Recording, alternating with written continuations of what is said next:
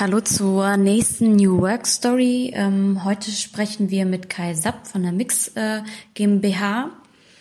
Und Kai ist einer der Gründer und einer der Haupttreiber bei der Einführung von Holokratie. Und ähm, heute sprechen wir mit ihm darüber, wie sie überhaupt auf die Idee gekommen sind, Holokratie einzuführen ähm, und wie der Weg bis hierhin gelaufen ist und wie es weitergehen soll. Viel Spaß dabei. Genau, erzähl einfach mal, wer du so bist und so. Ähm, ja, ich bin, äh, also wir sind zwei Hauptfounder und zwei Co- äh, ja, Co-Founder und wir sind eigentlich zu viert. Jetzt sind Clau also wir haben Christoph, der Founder, dann haben wir Katschon Co-Founder, Claudio Co-Founder und ich auch Co-Founder. Ähm, ich habe mit Christoph 2012 in Hamburg das erste Startup aufgebaut im Möbelbereich, das hieß Massivkonzept. Mhm. Geht um oder ging um personalisierte Möbel, eigentlich also der Vorläufer von dem Konzept, was wir jetzt haben, so personalisierte Möbel über Konfiguratortechnologien vermarktet mhm. und eigentlich komplett personalisiert, also bis auf den letzten Zentimeter, bis in die kleinste Farbe und jedes Detail da rein. Ähm, sagen wir, selbst Optionen, die über den normalen Konfigurator halt rausgehen. Also es kommt komplett Personalisierung nicht.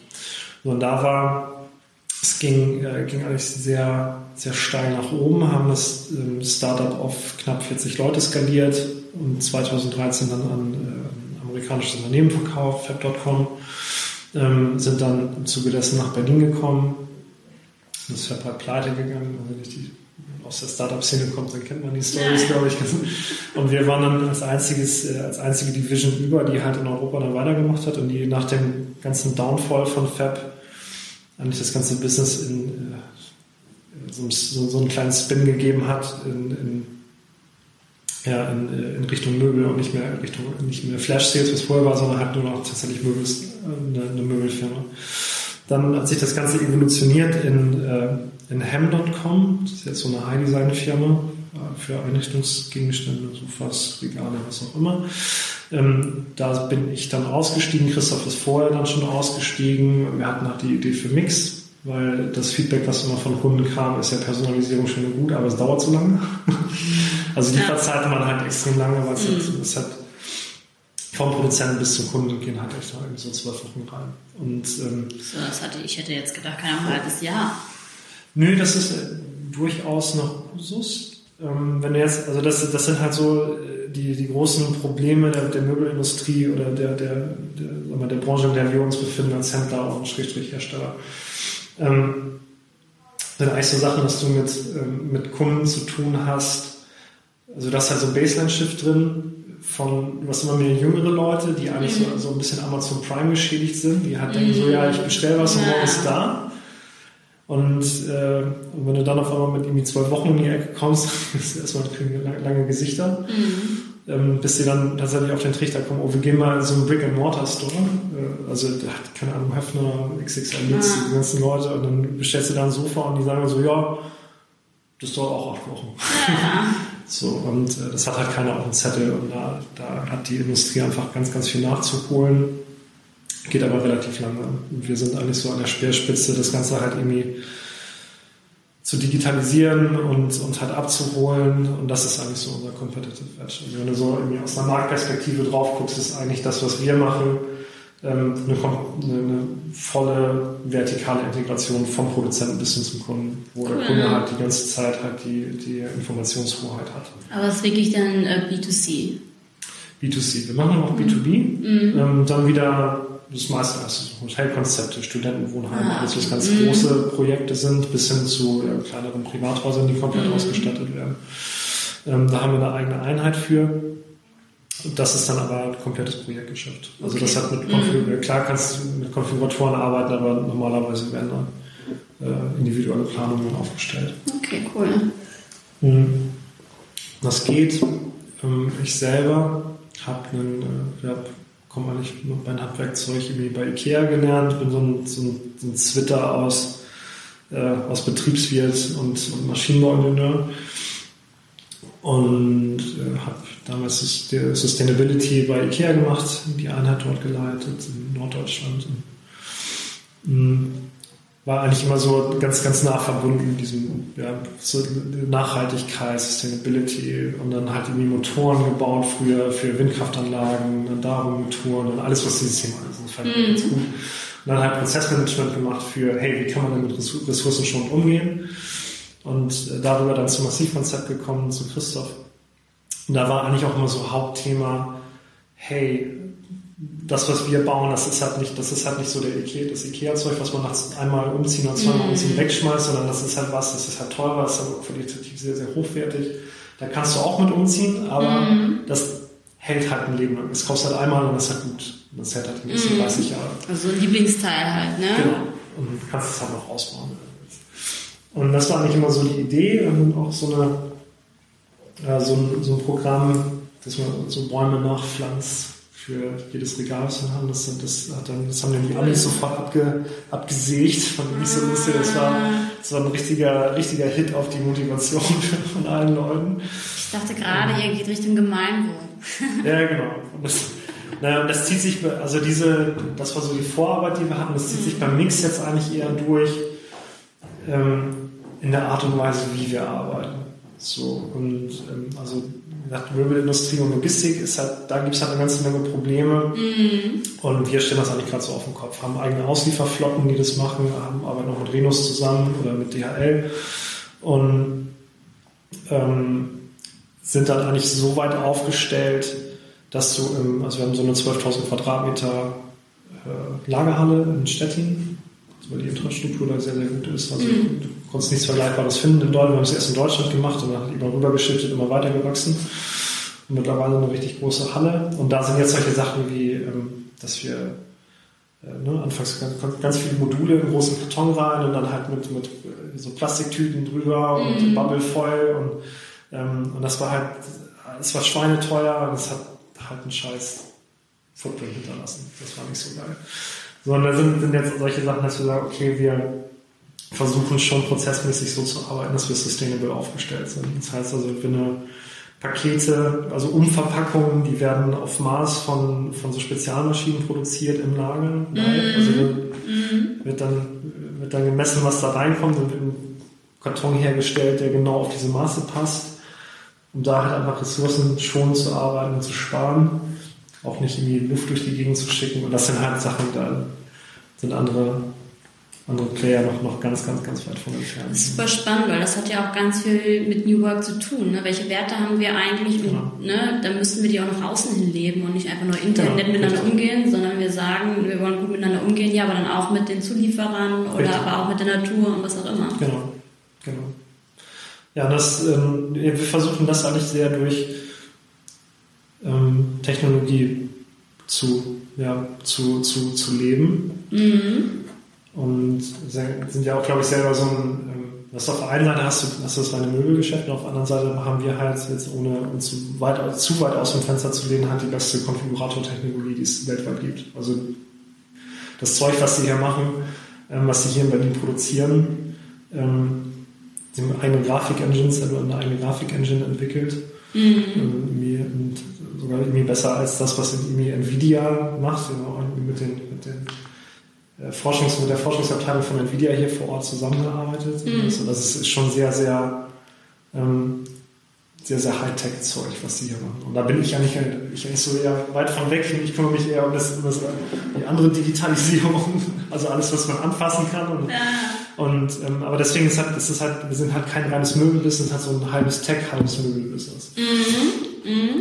So und ähm, haben auch sieben Showrooms mittlerweile um halt einfach auch die, die ja, den, das halt, das halt, wenn du solche, wenn du solche großen Tickets halt verkaufst, ne, alles über 1000 Euro, ähm, hast du erstmal grundsätzlich immer so ein Trust-Issue beim Kunden. Also ja. nur mm. online kaufen, solche großen Sachen, ich will das mal sehen, Materialproben rausschicken, ja, aber gerade so irgendwie, ähm, ja, so die älteren Semester, die wollen doch dann schon mal gerne irgendwie das live sehen. Ja, ich auch. Anfassen oder auch ne, auf dem Sofa sitzen, bevor das ein bisschen nee, nee, Soll ja auch bequem sein, ja. ja genau, genau. Sein, ja. Es gibt auch viele Leute, die sagen, bestell mir halt und dann gucke ich mal, was, was halt geht. Hat der hat, halt ne? Auch, genau. Ja. ja. Das stimmt. Cool. Und ja, also das so zu den äußeren Modalitäten, sage ich jetzt mal. Also da, wo wir mhm. jetzt herkommen. Also das hat sich jetzt immer weiter mit immer mehr Kategorien. Also wir haben mit Tischen und Regalen angefangen. Mhm. Ähm, mittlerweile haben wir bei Kleiderschranksystemen und Lowboard, Highboard mit Bein, ohne Bein. Mhm. Und äh, Bettsysteme kommen noch dazu. Sofas sind da noch sehr, sehr erfolgreich. Das ist halt nämlich ganz cool. Gut, ja. Und Ansonsten ja zu der, zu der Arbeit. Also wie sind wir, ich glaube, die, die Hauptfrage, die dann kommt, ist wahrscheinlich, wie seid ihr zu, wie seid ihr auf Holocracy gekommen oder wie seid ihr auf so eine... Genau, wie seid, wie seid ihr darauf gekommen und auch was macht euch jetzt so arbeitsweisen technisch irgendwie besonders? Ne, du hast ja schon die Nachhaltigkeit angesprochen, das finde ich ist ein super wichtiger Aspekt bei New Work, den viele einfach ignorieren, weil viele es einfach als keine Ahnung, Managementsystem oder so ähm, sehen. Ne? Aber ich finde, das ist halt mehr als das. Ne? Das ist irgendwie holistischer. Und deswegen die Frage, ne, was macht euch besonders und wie seid ihr dann zu Lukratie und sowas mhm. gekommen? Ich glaube, was, ähm, was uns besonders macht, ist, es ist ja, glaube ich, diese, diese, diese Ambivalenz zwischen, oh, wir sind jetzt hier die klassischen äh, Möbelhändler und, äh, und, und, und, und, die Leute, die jetzt irgendwie den super dieses super sophisticated Tech-Gerüst aufstellen. Mhm. Und was es jetzt, also jetzt gerade, was sich hier so rauskristallisiert hat, super besonders macht, ist, dass uns die Leute, die halt dieses Technikgerüst konstruiert haben für den Endkunden, also das, was in der Konfigurator-Technik, also es sind, es sind echt Weltklasse-Developer, die wir hier sitzen haben. Mhm. Also sehr, sehr talentiert, aus, irgendwie aus der ganzen Welt zusammengeholt. Mhm. Und äh, dass wir uns jetzt gerade zusammengeschlossen haben und mit, mit diesen talentierten Leuten operative Probleme angehen. Also nicht nur mhm. auf Konfigurator-Ebene, das, das jetzt an den Kunden zu verkaufen, ähm, also die Vertriebskanäle zu bedienen, sondern jetzt tatsächlich zu gucken, okay, wie kann man denn halt diese Nachhaltigkeit reinbringen, wie kann man denn gucken oder wie kann man denn was schaffen, was jetzt kein anderer hat in Bezug auf ähm, Planungseinheiten, in Bezug auf, okay, was muss denn, was muss denn im Lager stehen? Weil ich vorstellen, dass wir viele verschiedene Module da haben. Mhm. Und wenn du schnelle Lieferzeiten haben willst, musst du halt alles on Stock haben. Also muss halt alles irgendwie im Lager sein. Ähm, ist halt aber sehr teuer, das ja. auf Lager zu stellen. Also brauchst du halt ähm, brauchst Algorithmen, auch Machine Learning Algorithmen, um zu sehen, okay, wie kannst du das denn forecasten, damit du halt Ressourcen schon umgehst. Also nicht nur aus der, aus der, aus der, aus der Cash-Perspektive mhm. ähm, oder aus einer, aus einer monetären Perspektive, aber auch aus einer, ähm, ja, aus einer Umweltperspektive. Wie können, wir, wie können wir halt irgendwie Platz sparen? Was für Technologien können wir reinbringen? Und denken da eigentlich komplett anders als so, als, als so, als so, als so klassische Möbelhändler. Und ich glaube, das ist halt so der Riesenunterschied, den wir haben, den, ähm, den andere nicht haben. Ich glaube, das ist das, was uns halt auch gewinnen lässt im langen Schuss, weil wir alles, was wir hier machen, ist für den langen Schuss, nicht irgendwie für Short-Term, sondern irgendwie mm. äh, das, nächste, das nächste Ziel umstoßen. Also ihr plant jetzt auch nicht, wie viele Startups das irgendwie machen, so ach wir, wir, wir machen jetzt alles und dann machen wir einen fetten Exit und dann gehen wir wieder. Naja, ich meine, was halt, äh, wir sind halt VC geweckt, ne? Also der, mhm. der Hintergrund von, von, mhm. von, Investoren ist halt, ist halt der, dass du halt nur in einem Multiple immer rausgehst. Ähm, aber wir haben sehr, sehr, also wir haben, wir haben die Investoren mit sehr, sehr, also wir haben es gute Investoren sag mal, reingeholt, die auch genau das leben, was wir Mhm. Was, wir eigentlich, ja, was, was, wir, was wir eigentlich wollen. Also nicht jetzt irgendwelche Leute, die jetzt auf Teufel komm raus jetzt sofort den Exit wollen, sondern halt selbst Leute aus der Branche, die, die neue Sachen passieren sehen wollen und die halt genau diesen, ähm, diesen Trend erkannt haben und halt auch fest, fest daran glauben. Mhm. Und das sind die Leute, mit denen wir dann so zusammenarbeiten, was, was, was halt ganz cool ist. Mhm. Ja. Das dazu. Ist dann so ein bisschen so dieses klassische Möbelgeschäft und der krasse Checkbereich, sag ich mal, dass das dann auch sowas ist von ähm, der einen Seite seid ihr sehr effizient, ne? weil da versucht ihr die alles immer ähm, besser auf die, schneller hinzubekommen, günstiger hinzubekommen und so weiter.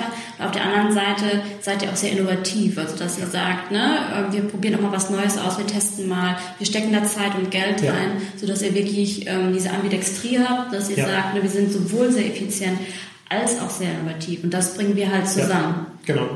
Mhm. genau.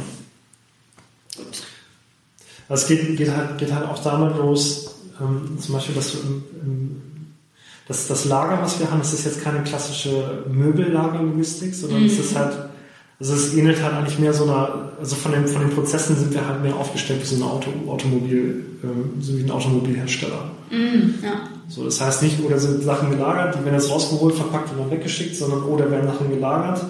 Ähm, der Kunde bestellt halt irgendwelche Personalisierungen auf der Webseite, Fußleisten, Ausschnitte etc. Und dann wird das halt erstmal intern in Produktionsstraßen umgeroutet wo dann halt diese Fußleistenausschnitte automatisch gesetzt werden von CNC-Fräsen mhm. ähm, zum Beispiel. Und dann wird das Ganze halt wieder konsolidiert äh, und dann halt zeitsensitiv dann halt mir zur Verfügung gestellt. Also das ist halt gerade so ein klassischer Weg ist ähm, in der Industrie, in der wir gerade, also in der Möbelindustrie, dass du so einen Push-Prozess hast und eine Bestellung kommt rein, dann wird erstmal beim Hersteller gucken, da muss ich erstmal produzieren. Dann äh, geht es ins erste Logistikzentrum, was dann in Süditalien liegt. Der Hersteller oder der, der Verkäufer sagt dir, oh, liebe Friederike, in acht Wochen hast du dein Sofa da. Mhm. Und dann äh, sagt er, ja, vielleicht auch in zehn, muss erstmal produziert werden, was ja. in den meisten Fällen halt gar nicht stimmt. Mhm. Und dann steht es im ersten Logistikzentrum, dann warten die erstmal so, wann geht das, wann geht der nächste Truck Richtung Norden los? Mhm. Ähm, also ja, okay, in drei Tagen oder in einer Woche. Und die sind halt einfach nicht fähig, aufgrund fehlender Digitalisierung, also was in anderen Industrien halt absoluter Standard ist, die sind nicht fähig zu sagen, okay, das ist am 27.03. in Deutschland. Ah, okay. Können die nicht. Mhm, weil das alles nicht vernetzt ist, genau, richtig. Können die nicht. Die haben keine mhm. Schnittstellenstandards, da geht halt gar nichts. So, und dann sagen die, okay, wir können erst, wir können erstmal zusehen, okay, wir wissen, in drei Tagen geht der nächste Truck nach Richtung Norden los, also ja. Richtung Deutschland.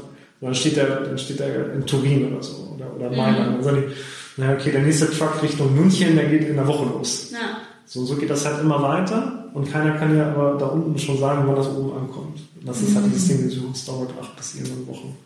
Ja, okay, und ihr versucht das immer besser abzubilden, zu, zu vernetzen und dann klar zu sagen, okay, es dauert zu lange und im Prinzip kann der Kunde eventuell so eine Sendeverfolgung machen, jetzt steht es eventuell genau. hier, jetzt steht es eventuell da. Und das liebe ich ja auch, wenn ich ein Paket bekomme, dass ich jetzt auch denke, ah, okay, der richtig. ist jetzt schon äh, im Verteilungszentrum oder Genau, so. richtig, richtig. Und das, das ist halt die, die Grundidee dahinter, der Kunde muss halt immer die, die äh, die Informationshoheit haben. Ja, dann versteht er ja auch, warum das lange dauert. Weil dann sieht, ah, okay, das ist da. Und dann sieht er ja. auch die verschiedenen Schritte. Ja, das, da, das ist ja unsere, unsere grundsätzliche Idee, dass es halt nicht lange dauert, dass wir halt schneller sind, dadurch, dass wir alles an ja, Lager klar. haben und halt diese, diese Veredelungsprozesse also ich verstehe, dass es nicht so lange, also dass es länger dauert, als wenn ich jetzt bei Amazon genau. Prime bestelle. Also wir haben, damals, als wir noch in Berlin waren, haben wir eine Logistik aufgestellt, die fähig war, innerhalb von 48 Stunden fertige Regale personalisiert auszuliefern. Wahnsinn. War dem Kunden zu schnell. Weil wenn du dann ankommst, also da hat man halt viele Beschwerden drüber. Was heißt Beschwerden? Irgendwas so, okay, ähm, ich rufe dich jetzt an, Herr Friederike, übrigens morgen kommt ein 200 Kilogramm Regal. Um Ach so, 15 das Uhr. aber gar nicht fertig. Äh, ich, ich, ich genau, ich glaube, ich muss mal irgendwie mit wem reden, dass ich dann irgendwie frei, genau.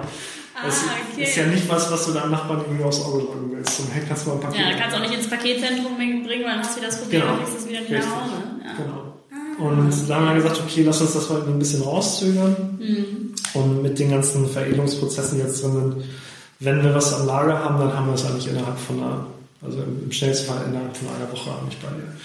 Und ähm, wenn du in einem Ballungszentrum wohnst und alles vorrätig ist. Und da ist jetzt eigentlich der nächste Schritt, den wir jetzt gerade gehen, dass wir in zwei Monaten der Fall sein, dass du dir am Checkout einen fixen Termin aussuchen kannst. Ah, okay, das kann Und das hat, und das hat halt Das ist super praktisch, ja. ja. Und dann kannst du alles vorbereiten und dann kannst du auch sagen, kannst du sagen oh nee, ich will nicht in zwei Wochen, ich will auch in drei Wochen und dann erst am Freitagnachmittag und fangen das mit unseren eigenen Auslieferteams an, dieses System, und dann irgendwann äh, machen, erweitern wir das halt auch noch auf die normalen Kunden für, für Renos. Das ist voll eine gute Idee, ja. Und das ist eigentlich das. Aber um das halt zu halten, brauchst du halt ein fucking smartes System dahinter. Voll, ja. genau. Krass. Und, äh, und das hat halt irgendwie zwei Jahre Vorbereitungszeit. Ne? Und das ist, das sind halt Systeme, die hat kein, also das, auch nicht gesehen, ne? hat kein anderer. Also die, ne, bei Amazon hast du, okay, ja, die haben es halt alles auf Lager. Und äh, bei uns sind halt Algorithmen dahinter, wo du sagst, okay, wir haben zwar nicht alles am Lager, aber es müsste zu dem Datum da sein. Und deswegen können wir dem Kunden schon mal zu dem Datum mindestens das versprechen. Ja. Und dann wird das halt alles dynamisch weggebucht. So, das sind halt Sachen, da helfen uns die Entwickler hier vor Ort mit. Also die eigentlich von Logistik oder Operations keine Ahnung haben, die, denen gibst du halt einfach ein sehr, sehr komplexes Problem und sagst, okay, können wir das lösen? Und dann so fängst du an, mit ihnen zu arbeiten. Das ist halt, das ist halt das ist spannend, ja. Macht er, macht er auch so die Design Thinking Sachen und sowas alles? Oder denken Sie sich das so? Design Thinking, macht sowas auch? Ähm, ja. Ja, aus einer, ich glaube, da haben wir, ich glaube, da ist heute ein Circle sogar entstanden. Ah, okay. Äh, weil diesen Effort, die hatten, den hatten wir vorher schon, das haben irgendwie so drei, vier Leute gemacht. Und jetzt sind wir da gerade bei, äh, das aus einer, aus einer Brand-Perspektive mal auszuholen. Mhm. Wie, kann man, wie kann man das auf den Kunden, und weil das sind, glaube ich, so die nächsten Evolutionsstufen. Ähm, was passiert dann nach der Anlieferung beim Kunden? Also wie interagiert der mit der Ware? Hast du, hast du Kunden da, die halt diese IKEA-Experience lieben, die halt selber aufbauen wollen? Just add a little bit of yourself. Genau, no. genau, richtig. Und ja, du hast halt solche Leute und du hast halt ganz andere, die dann so, ey, pff, ich nichts mehr zu tun Ja, mein Vater würde sagen, ey, stell mir das fertige Ding hin und ich bin zufrieden. Genau, genau. Stellt das Zeug hier hin, nimmt das alte Sofa wieder mit und, äh, und dann bin ich ja. zufrieden und dann ist halt, ich will nichts mehr zu tun haben. Was, hast halt auch. Und die musst du halt, musst halt bedienen. Ne? Und wenn du halt selber zusammenbauen willst, dann musst du halt, musst halt verschiedene Leute, immer, du als Psychologen kennst das wahrscheinlich, manche, die hören sich das an, manche, die sehen halt, aber die gucken nicht ins Manual, die sind dann, ja, pff, ist doch völlig klar. Ja. Und dann hast du irgendwelche Professoren da stehen, die gucken dann ins Manual, gucken sich vieles an, weil ich verstehe das immer noch nicht. Ja. Und ja, wie, wie holst du solche Leute ab und willst sie nicht frustrieren? Ja, klar. Also, hilft dann im, äh, im, letzten Schluss nur noch der Telefonservice oder was. Oder dass halt von uns Leute vorbeikommen. Kann auch sein manchmal. Könnte passieren, je nachdem, wie userfreundlich das ist. Mhm. Ja, richtig cool. Also da passiert ja einiges. Ich werde das mal im Auge behalten. Mhm. Vielleicht glaube ich mal was. Äh, cool. ähm, genau, und jetzt, wie hängt das, was du jetzt erzählt hast, irgendwie, wie kommt ihr darauf, Demokratie zu benutzen? Wobei hilft euch das? Das war, ist eigentlich, das, das war so ein Ding, das ist aus der Not heraus geboren. Und das war, mhm. ähm, das war, ich, also wie gesagt, jetzt sind schon ein paar Startups in mir aufgebaut, aber irgendwann, irgendwann hast du halt so ein, irgendwann hast du halt so ein Schiff. Ne? Du startest halt immer als, als Bilder, als Aufbauer. Mhm. Du bist halt, du bist halt alles und nichts. Mhm. Du musst, kümmerst dich halt um alles und, ja. um, um, um nichts gleichzeitig und guckst dann eigentlich, okay, wo, wollen wir in fünf Jahren sein oder wollen wir, wollen wir in zwei Jahren sein, aber mhm. erstmal, das sind so, so Big Picture Sachen, aber erstmal, wir wollen die nächsten zwei Monate sein. Mhm. So, und dann kannst du natürlich deine Erfahrungen aus den anderen Sachen mit reinnehmen und erstmal gucken, dass du die Grundstrukturen so aufbaust, dass die offensichtlichsten Fehler nicht nochmal passieren. So, und äh, das ist was bei uns das ERP-System war. Wir waren hier eine, eine, eine, Firma mit vier Leuten oder fünf Leuten und wir hatten hier ein full-blown äh, Enterprise Resource Planning System am Start uns alle angeguckt haben, so, was wollt ihr denn da? Also so, ja, ja, wir haben unsere Erfahrungen gemacht, alles gut, wir brauchen das. Ah. Okay. Und sehr, sehr, sehr stark ausgelacht dafür von verschiedenen Herstellern. Aber ähm, ja, denn jetzt glaube ich das am schnellsten wachsendste Unternehmen mit, mit NetSuite im ERP-System. Mhm. Und ja, ganz, äh, ganz, ganz crazy eigentlich dass wir genau wussten, okay, das müssen wir jetzt schon mal machen, weil sonst wird uns das in dem Jahr, wenn wir anfangen zu operieren, wird uns das so ins Knie schießen. Und dann den Switch zu machen von einem Excel oder selbstprogrammierten System auf was, was automatisch ist und Buchhaltungsregeln ist. Also je mehr Leute da sind genau. und je mehr Prozesse da sind, desto genau. schwieriger wird es. Genau. Und dann willst du willst halt nicht solche Probleme dann lösen, wenn du sie lösen musst, sondern vorher. So, also hat, denkt ihr sehr im Voraus. Ja, muss, muss, muss man glaube ich machen. Mhm. Wir haben jetzt einen, ähm, der macht mit uns gerade ähm, ein bisschen Organisationsentwicklung. Das klingt zwar ein bisschen lächerlich, weil er ist alleine beziehungsweise hat noch eine Teilzeitangestellte, aber er möchte wachsen und er sagt, ich möchte jetzt schon alles so aufstellen, dass mhm. ich nachher selbst organisiert arbeiten kann mhm. mit den Leuten. Und jetzt stellen wir mit dem schon zusammen auch, okay, was ist deine Rolle? Mhm. Welche äh, Prozesse musst du haben? Mhm. Ähm, und so weiter und so weiter. Ne? Wie sieht alles aus? Damit er dann halt viel weniger investieren muss und sofort starten und wachsen mhm. kann, ohne dann die Schmerzen zu bekommen. Ja. Das finde ich auch ziemlich pfiffig. Ja. ja. ja. ja. Cool. Haben auch viel mit, äh, oder gerade im Ops-Bereich mit, mit Theory of Constraints gearbeitet. Mhm halt zu gucken, okay, wo, ne, wo, wenn wir Druck auf die, auf die Kette geben, wo bricht sie dann auseinander? Oder wo, ab welchem Druck wird sie auseinanderbrechen? Mhm. Um schon mal also nur leichten Überblick zu haben, so im Voraus, ey, gehen wir überhaupt strategisch richtig mit den Sachen um? Mhm. Weil wir sind halt bisher irgendwie fünf Lagerumzüge mitgemacht. Wenn du halt ein Produkt verkaufst, was, was anfassbar ist, was halt tatsächlich physisch durch die Gegend geschoben werden muss oder erstmal produziert werden muss. Ähm, und du skalierst das mal zwei, mal drei, mal irgendwas. Ähm, ja, IT-mäßig kannst du alles, alles, was intangible ist, kannst du das machen. Ne? Ein paar Klicks und dann irgendwie zwei Server noch bei AWS mhm. hinten ran und alles gut und zahlst dann mehr Geld. Mhm. Ähm, aber dadurch, dass wir in so einem, in so einem saisonalen Business unterwegs sind, äh, da knallt es dann halt immer, das ist halt immer so, der, der Möbelmonat ist immer so Januar. Da hast du immer so, so 200 Prozent an Sales, weil ne, Leute haben viel Geld bekommen zu Weihnachten und die hängen halt lange zu Hause rum. Und ja, die haben Zeit so, Das sieht hier aber, genau, das sieht hier, ne, dass wir irgendwie was Neues machen und so. Deswegen mhm. knallt es halt einfach im Januar wie Sau. Und ähm, du kannst es halt nicht einfach abfangen. Kannst nicht sagen, so, uff, scheiße, jetzt, jetzt hängen wir damit, sondern auf einmal gehen Lieferzeiten hoch und du baust halt irgendwie einen Auftragsrückstand auf, der halt irgendwie abarbeiten muss. Und wenn du da keine skalierbaren Systeme hast, dann kommst du an einem Punkt, oder du waren wir schon jetzt zweimal, an einem, an einem Punkt, wo, du, wo der Kunde die Informationshoheit verliert. Ne? Das ist halt so das Wichtigste für uns. Ja. Und weil wir halt selber nicht sagen können, so, oh ja, wir können es dir jetzt in vier Wochen liefern, sondern es kann halt sein, dass es in acht Wochen wird oder in sieben. Aber das Problem ist, wir können es dir halt gar nicht sagen. Mhm. So, und da sind wir jetzt zum Glück aus den Kinderschuhen so ein bisschen, äh, nicht so ein bisschen, sondern jetzt richtig Fokus drauf gelegt, so das letzte Jahr. Und äh, dass wir da endlich rauswachsen aus diesem Ding, dass wenn sowas da ist, dass wir zumindest wissen, wie wir damit ordentlich umgehen können und wie wir mhm. ordentlich Lieferzeiten dann auch, äh, auch voraussagen können. Und das ist, das, das war eines der wichtigsten Sachen. Die, also sie siehst halt auch im, im PS hat irgendwie geschlagen. Ist halt so, ähm, wenn sowas ist und ein Kunde verliert halt die Informationshoheit, hm, ist halt doof. Ja, wenn du dann nicht mal sagen kannst, ja, okay, für den zwei oder drei Wochen, hm, ist doof. Total, ja. Also es hat, eine, es hat eine, eine, eine ja, du bürdest dem Kunden das ja halt auch. Du, kannst, kannst, du musst jetzt warten. So. ja, und die sind so hilflos und denken, wieso Genau, das ist halt so, das, das macht halt keinen Spaß, das, das wollen wir halt nicht. Ja.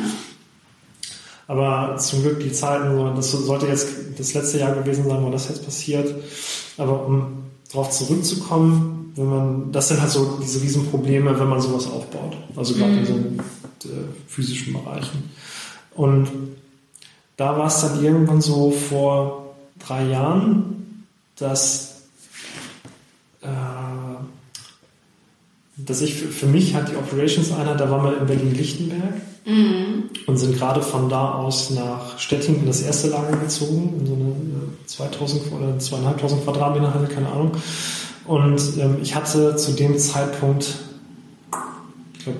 sieben oder acht Direct Reports, alles sehr, sehr Junior Leute. Also alles sind, ich habe immer sehr, sehr viel Wert drauf gelegt, mein Team so zu, so, also so zu bauen, dass es halt, also sind auch ein paar Leute dabei aus den alten Firmen. Das sind sind dann eigentlich alles Überzeugungstäter. Mhm. Und keine, oh, wir brauchen jetzt irgendwie einen coolen Job in einem Startup, sondern hey, wir glauben an das, was wir hier machen und sind, mhm. super, und sind halt engaged. Mhm. So, und auch egal, ob du jetzt gerade aus dem Studium kommst oder gerade das erste Praktikum hinter dich gebracht hast, du gibst halt sehr, sehr viel, was manchmal vielleicht auch so ein bisschen Arschloch-Move ist, aber du kriegst halt, du kriegst halt ein bisschen im Startup, du kriegst ein Paket und dann kriegst du das zugeworfen und dann sagst du, jetzt trag das mal Mhm. Und wenn du es nicht kannst, dann figure it out. Mhm. Mhm. Und ähm, wächst dann halt gleichzeitig mit der, oder die Verantwortung wächst halt mit dir. Oder die Verantwortung ist eigentlich erst größer, als die, die du tragen kannst. Und dann musst du halt gucken, wie du damit zurande kommst. Und wenn du das halt mit vielen Juniors machst, dann ähm, hast du halt zwei Möglichkeiten, stehst an so einem Scheideweg. Dann hast du entweder, okay, ich mache jetzt hier den Diktator, brüll jetzt einfach irgendwie, ne, ich habe den strategischen Überblick, habe jetzt so das Big Picture und ich brüll dir jetzt einfach äh, die, die, die Commands zu und du führst die halt auch, die Befehle zu und du führst sie halt aus und hinterfragst sie nicht, weil mhm. ich habe keine Zeit, dir das zu erklären, was du da machst. Mhm. Ähm, oder du oder stehst halt da und versuchst halt tatsächlich Kompetenz zu übertragen. Das dauert aber Zeit. Mhm. Du musst halt die Zeit investieren. Und dann äh, sind wir auf ein System gekommen, äh, oder ich, ich war an diesem Scheidung, wo ich sage, okay, entweder Dictatorship oder ich fange jetzt an, halt irgendwie äh, Autorität zu verteilen und die Leute halt irgendwie auszubilden, ein System, mhm. eine Umgebung aufzubauen, die halt, wo man das halt lernen kann. Mhm. Und hatte ich viel rumgefragt, auch in unserem Investorenkreis, wie man halt damit umgehen könnte. Mhm. Habe hab angefangen, viele Bücher über Organisationsentwicklung zu lesen und mhm. bin dann äh, auch, glaube ich, beim zweiten oder dritten Buch direkt an Reinventing Organizations mhm. kleben geblieben. Und das, das hat es eigentlich getan. Und dann halt direkt äh, das Holocracy-Buch dann gelesen. Und, mhm. und dann aber den also hellauf begeistert gewesen, versucht das vorzubereiten und dann ist okay, wir machen es erstmal als Testballon im Operations Department. Mhm. Haben das dann für anderthalb Jahre gemacht, haben, äh, haben eine, ja, also wir, wir, haben immer gedacht, also wir, nee, also, wir haben uns extern Hilfe reingeholt. Mhm. Ähm, also externen Coaching reingeholt, um erstmal um, um es anzuleiten und dann auch erste Workshops dann zu, zu, mit denen zu machen mhm. was ganz gut war. Und dann aber eher so eine, so eine Light-Version von Holocracy. Wie sah, die, wie sah die dann aus? Das war eigentlich so, okay, ja, Governance, Tactical und äh, aber so ausstaffiert, dass man sagt, okay, das war eigentlich eher so 50, 60 Prozent Holocracy und jetzt nicht irgendwie full blown. Mhm. Und gesagt, ja, okay, wir lassen mal so ein bisschen Trial and Error machen. Mhm. Und wir wussten aber selber nicht, also dadurch, dass wir halt das Coaching nicht von, jetzt irgendwie von Brian Robertson selber bekommen hatten oder sowas, ähm, der hat ganz starker Vertreter, also wir mittlerweile auch von 100% oder gar nicht, weil sonst geht es halt in die Buchse. Und wir anderthalb Jahre selber mitgekriegt haben, wie es halt in die Buchse gehen kann. das, das war eigentlich, eigentlich so eine ganz witzige ähm, ganz witzige Erfahrung. Ist, ne, wir haben es halt alle versucht und alles cool. Mhm. ist in so einem kleinen Kreis von irgendwie 12, 15 Leuten. Mhm. Und es äh, ist dann auch mit der Zeit immer besser geworden. Und bis halt eine ganz harte Zeit kam, wo wir so ein, äh, so ein, so ein, so ein Lagermanagementsystem in, in Stettin eingeführt haben, wo der Go-Live ein völliges Desaster war. Mhm. Und wir auf einmal mit einer Situation ultra kurzfristig konfrontiert waren, die, äh, die eigentlich darüber entscheidet, wie es hier gerade weitergehen soll. Also ob es hier überhaupt weitergeht oder ob man jetzt irgendwie so ein, mhm. das Projekt war ein halbes Jahr vorbereitet für den Go Live oder ob man jetzt sagt, okay, man bricht das ganze Ding ab und geht jetzt rüber wieder in ein nicht skalierbares System und investiert nochmal ein halbes Jahr. Mhm. Und das war dann so, scheiße, was machen wir jetzt? Und äh, dann war es eigentlich so, dass wir gesagt haben, das war, das war eigentlich so, so ein natürlicher Move. Weißt du, einfach so, oh, scheiße, scheiße, scheiße. Was, was machen wir jetzt?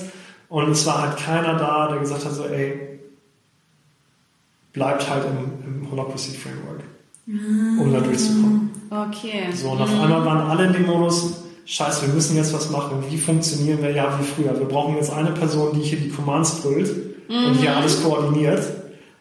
Und dann geht's los. Und dann kommen wir da durch. Mhm ja, äh, gesagt, getan, Hol Holocracy abandoned. ja, ähm, wieder, äh, wieder Chain of Command aufgebaut, innerhalb von, keine Ahnung, zwei Stunden mit irgendwie äh, äh, täglich drei, drei Meetings, um halt, weil der Planungshorizont war tatsächlich die nächsten zwei Stunden. da war nichts mehr mit tageweise, da war echt die nächsten zwei Stunden. Mhm. Und äh, ja, das ging dann, das war dann ein Zustand, den wir dann über so anderthalb, zwei Monate gehalten hatten, bis das Projekt dann endlich getan war. Also so, dass wir, dass wir arbeiten konnten. Mhm. Und uns dann eine Menge Auftragsrückstand trotzdem eingebracht. Also es war kein schönes Ding. Und war dann eigentlich so, dass wir in dieser Zeit, die war halt mega hart. Ne? Du hast halt mega viele junge Leute da drin, die auf denen super viel Druck lastet. So, ey, auf Gedeih und Verderb, das, was wir hier machen, entscheidet gerade irgendwie mehr oder minder über die Zukunft ob wir jetzt weiter bestehen bleiben oder nicht, oder ja. wie wir weiterarbeiten. Und das war halt so ein krass hoher Druck für, die, für, für alle, dass wir dann dazu übergegangen sind und haben Emo-Meetings eingeführt. Aha. Einfach nur zum, zum Wenden. Also wo uns dann echt mit ihnen, das haben wir dann auch festgestellt, das, kann, das kannst du nur mit Leuten machen, die halt ganz, ganz eng miteinander arbeiten. Also wenn man mhm. das, das war dann so eine Gruppe von zehn Leuten und äh, haben sich, wir haben uns echt nur irgendwie zwei Stunden hingesetzt und sagt, okay, jetzt halt alles raus, weil wir festgestellt hatten, dass bei bestimmten, also wenn, wenn der Druck halt so hoch geworden ist, dass du dann halt nicht mehr ähm, dass du dann blockiert wirst. Und wenn dann noch so kleine Zwistigkeiten da sind, also in der, in der Kommunikation, wo halt, mhm. ähm, wo halt diese Sender-Empfänger-Beziehung nicht ordentlich funktioniert und eigentlich, ne, und auf einmal Leute was ganz anderes verstehen, als was eigentlich gesagt wird, ähm, irgendwie musst du halt damit umgehen. Und das war halt so unser Ding, okay, ähm, wir sprechen das da frei raus mhm. und sagen eigentlich, was wir eigentlich wollen. Und das ist, und wenn irgendwo was scheiße angekommen ist, wir hauen es einfach raus. So ein bisschen auch Spannungen bearbeiten, ne? Genau, richtig. Mhm. Und das ging, ging, dann echt bei dem ersten, bei dem ersten Meeting schon los, wo wir eigentlich da gesessen haben und ganz, ganz viele Tränen geflossen sind. Und mhm. zwei, drei Leute noch skeptisch waren, ähm, das zu machen, die sich dann aber auch so beim zweiten, dritten Mal, wo wir das gemacht haben, dann auch geöffnet hatten. Und dann, das war eigentlich so eher nur komplett Druck ablassen, weil die Situation so ultra crazy war. Mhm. Und das machen wir heute noch zeitweise, wenn es nötig wird. Mhm. Also das ist bei euch so eine Art auch Konfliktlösungsverfahren. Genau. genau. Mhm. Also nicht um Konflikt, sondern einfach nur, äh, was ich weiß nicht, ob das jetzt so eine Selbsthilfegruppe ist oder so, aber ähm, sagen wir mal, die Feedback-Routine oder wie wir mit Feedback umgehen, hat sich eigentlich schon merklich verbessert. Versuchen, also viele Leute versuchen hier tatsächlich so dieses Radical Candor anzuwenden, falls du es kennst. Ähm, es hat so eine ganz, ganz straighte Version von, äh, von, von Feedback zu geben, basierend auf, ey, ich, äh, ich gebe dir jetzt, äh, ich gebe dir jetzt quasi die Arschloch-Version von dem Feedback nicht, weil ich, na, ich gebe dir das, weil ich mich um dich kümmere, weil ich mich um dich sorge und ich gebe dir das jetzt so straight raus, weil ich nicht will, dass du dich zum Horst machst. Mhm. So wie von wegen, ähm, keine Ahnung, der Hosenstall ist offen und ich sage dir das.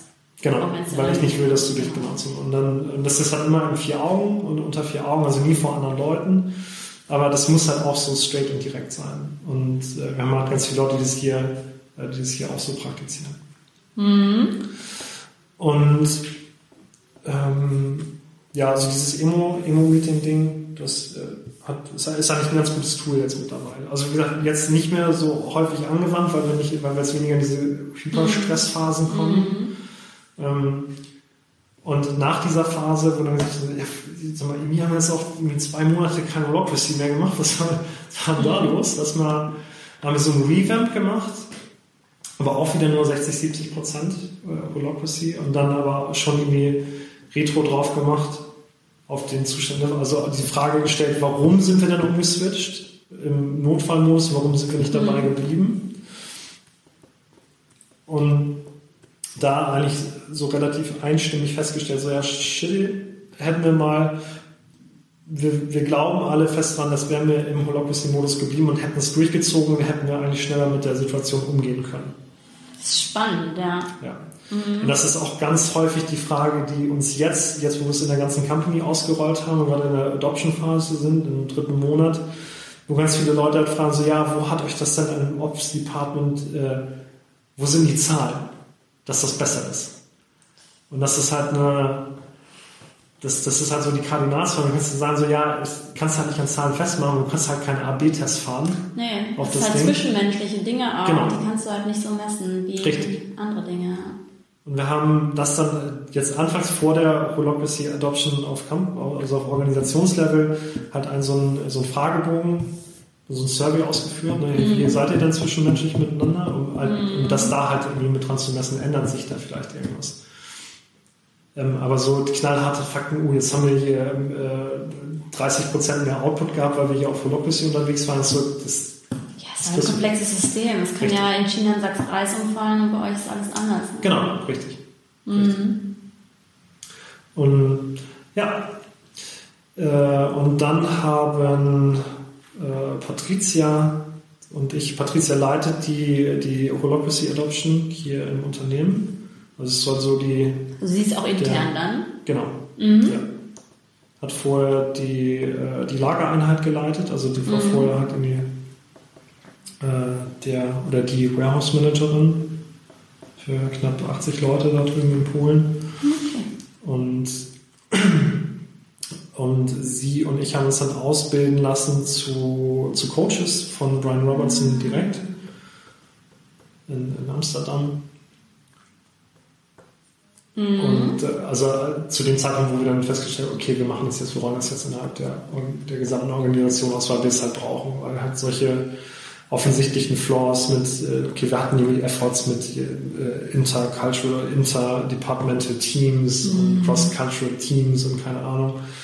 Und es hat irgendwie mehr oder minder funktioniert, aber es hat immer an der Kommunikation und immer an der Klarheit, an der Rollenklarheit das scheitert was über genau. an der Klarheit. Ne? Was genau. sind die Verantwortlichkeiten, genau. was sind die Rollen, wie richtig. werden Entscheidungen getroffen? Genau, richtig. Und das war völlig intransparent und wir haben auch gesagt, so, ja, pass mal auf, wir wollen, wir können das gerne machen. Ähm, aber mhm. es wird halt, mhm. das Ding ist halt, man darf es halt einfach nicht als, als Lösung für existierende Probleme ansehen.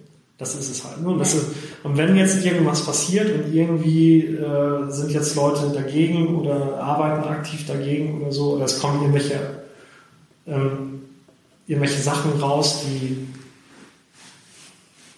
die jetzt unpopulär sind oder so, dann sind Leute mal ganz schnell mit hier Pistole rausziehen und nach Holocracy ist schuld.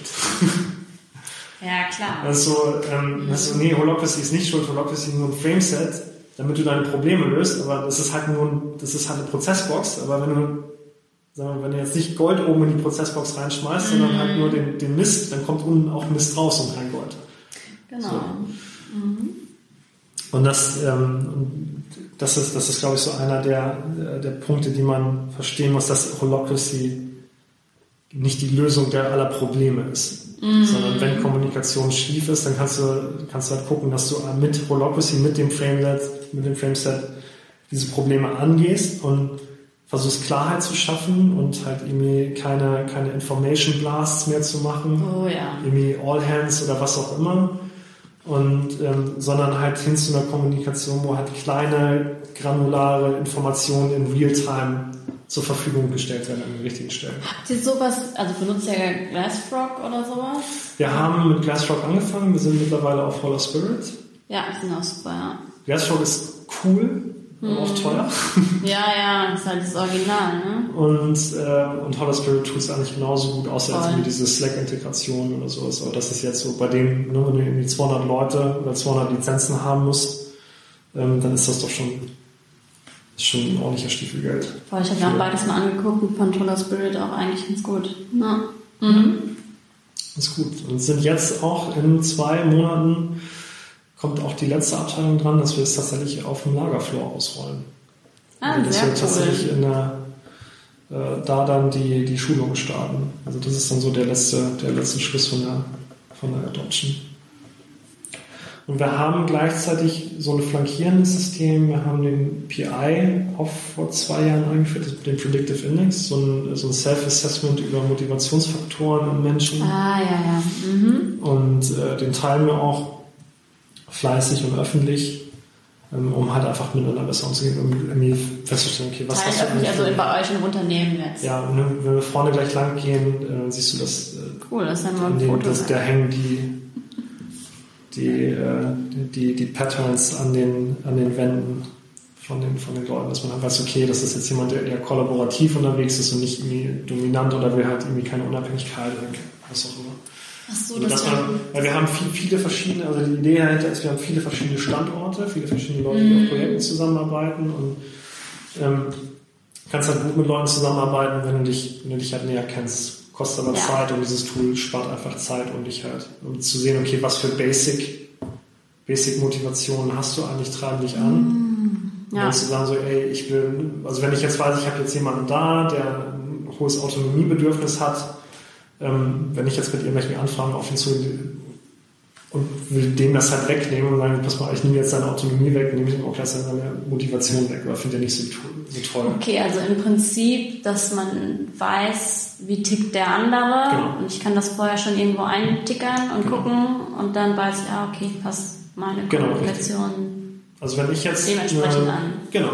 Also wenn ich jetzt zum Beispiel eine, äh, sage, ich brauche eine Entscheidung von der und der Rolle, ähm, oder Request for Next Action von, von der und der Rolle und ich brauche das irgendwie sofort, also irgendwie innerhalb von 24 Stunden, also sehr, sehr hoch priorisiert. Mhm. Ähm, und die Entscheidung wird innerhalb eines Feldes getroffen, wo sich diese Rolle oder diese Person, die die Rolle ausfüllt, höchstwahrscheinlich nicht mal großartig auskennt. Mhm. Das heißt, wenn ich eine Person habe, die ein hohes Strukturbedürfnis hat und ich äh, und die gleichzeitig sehr, sehr lange Nacht, also darüber nachdenken muss, ne, also die Entscheidung so trifft, hey, ich, A, muss ich mich auskennen in der Umgebung und B, muss ich erstmal drüber nachdenken. Mhm. Und wenn ich von der Person jetzt eine Entscheidung einfordere, die heißt, hey, ich will, dass du mir die Entscheidung schnell gibst und ich will auch, dass du sie in diesem Umfeld triffst und ist mir egal, ob du sie in dem Umfeld auskennst oder nicht, ja. dann gibt's halt, dann ist das erstmal ein Konfliktpotenzial. Mhm. Also versuch so. dir damit direkt zu Da kannst du dann direkt, umgehen. genau, das kann, da kannst du halt gucken, ah, okay, die Person tickt so und so,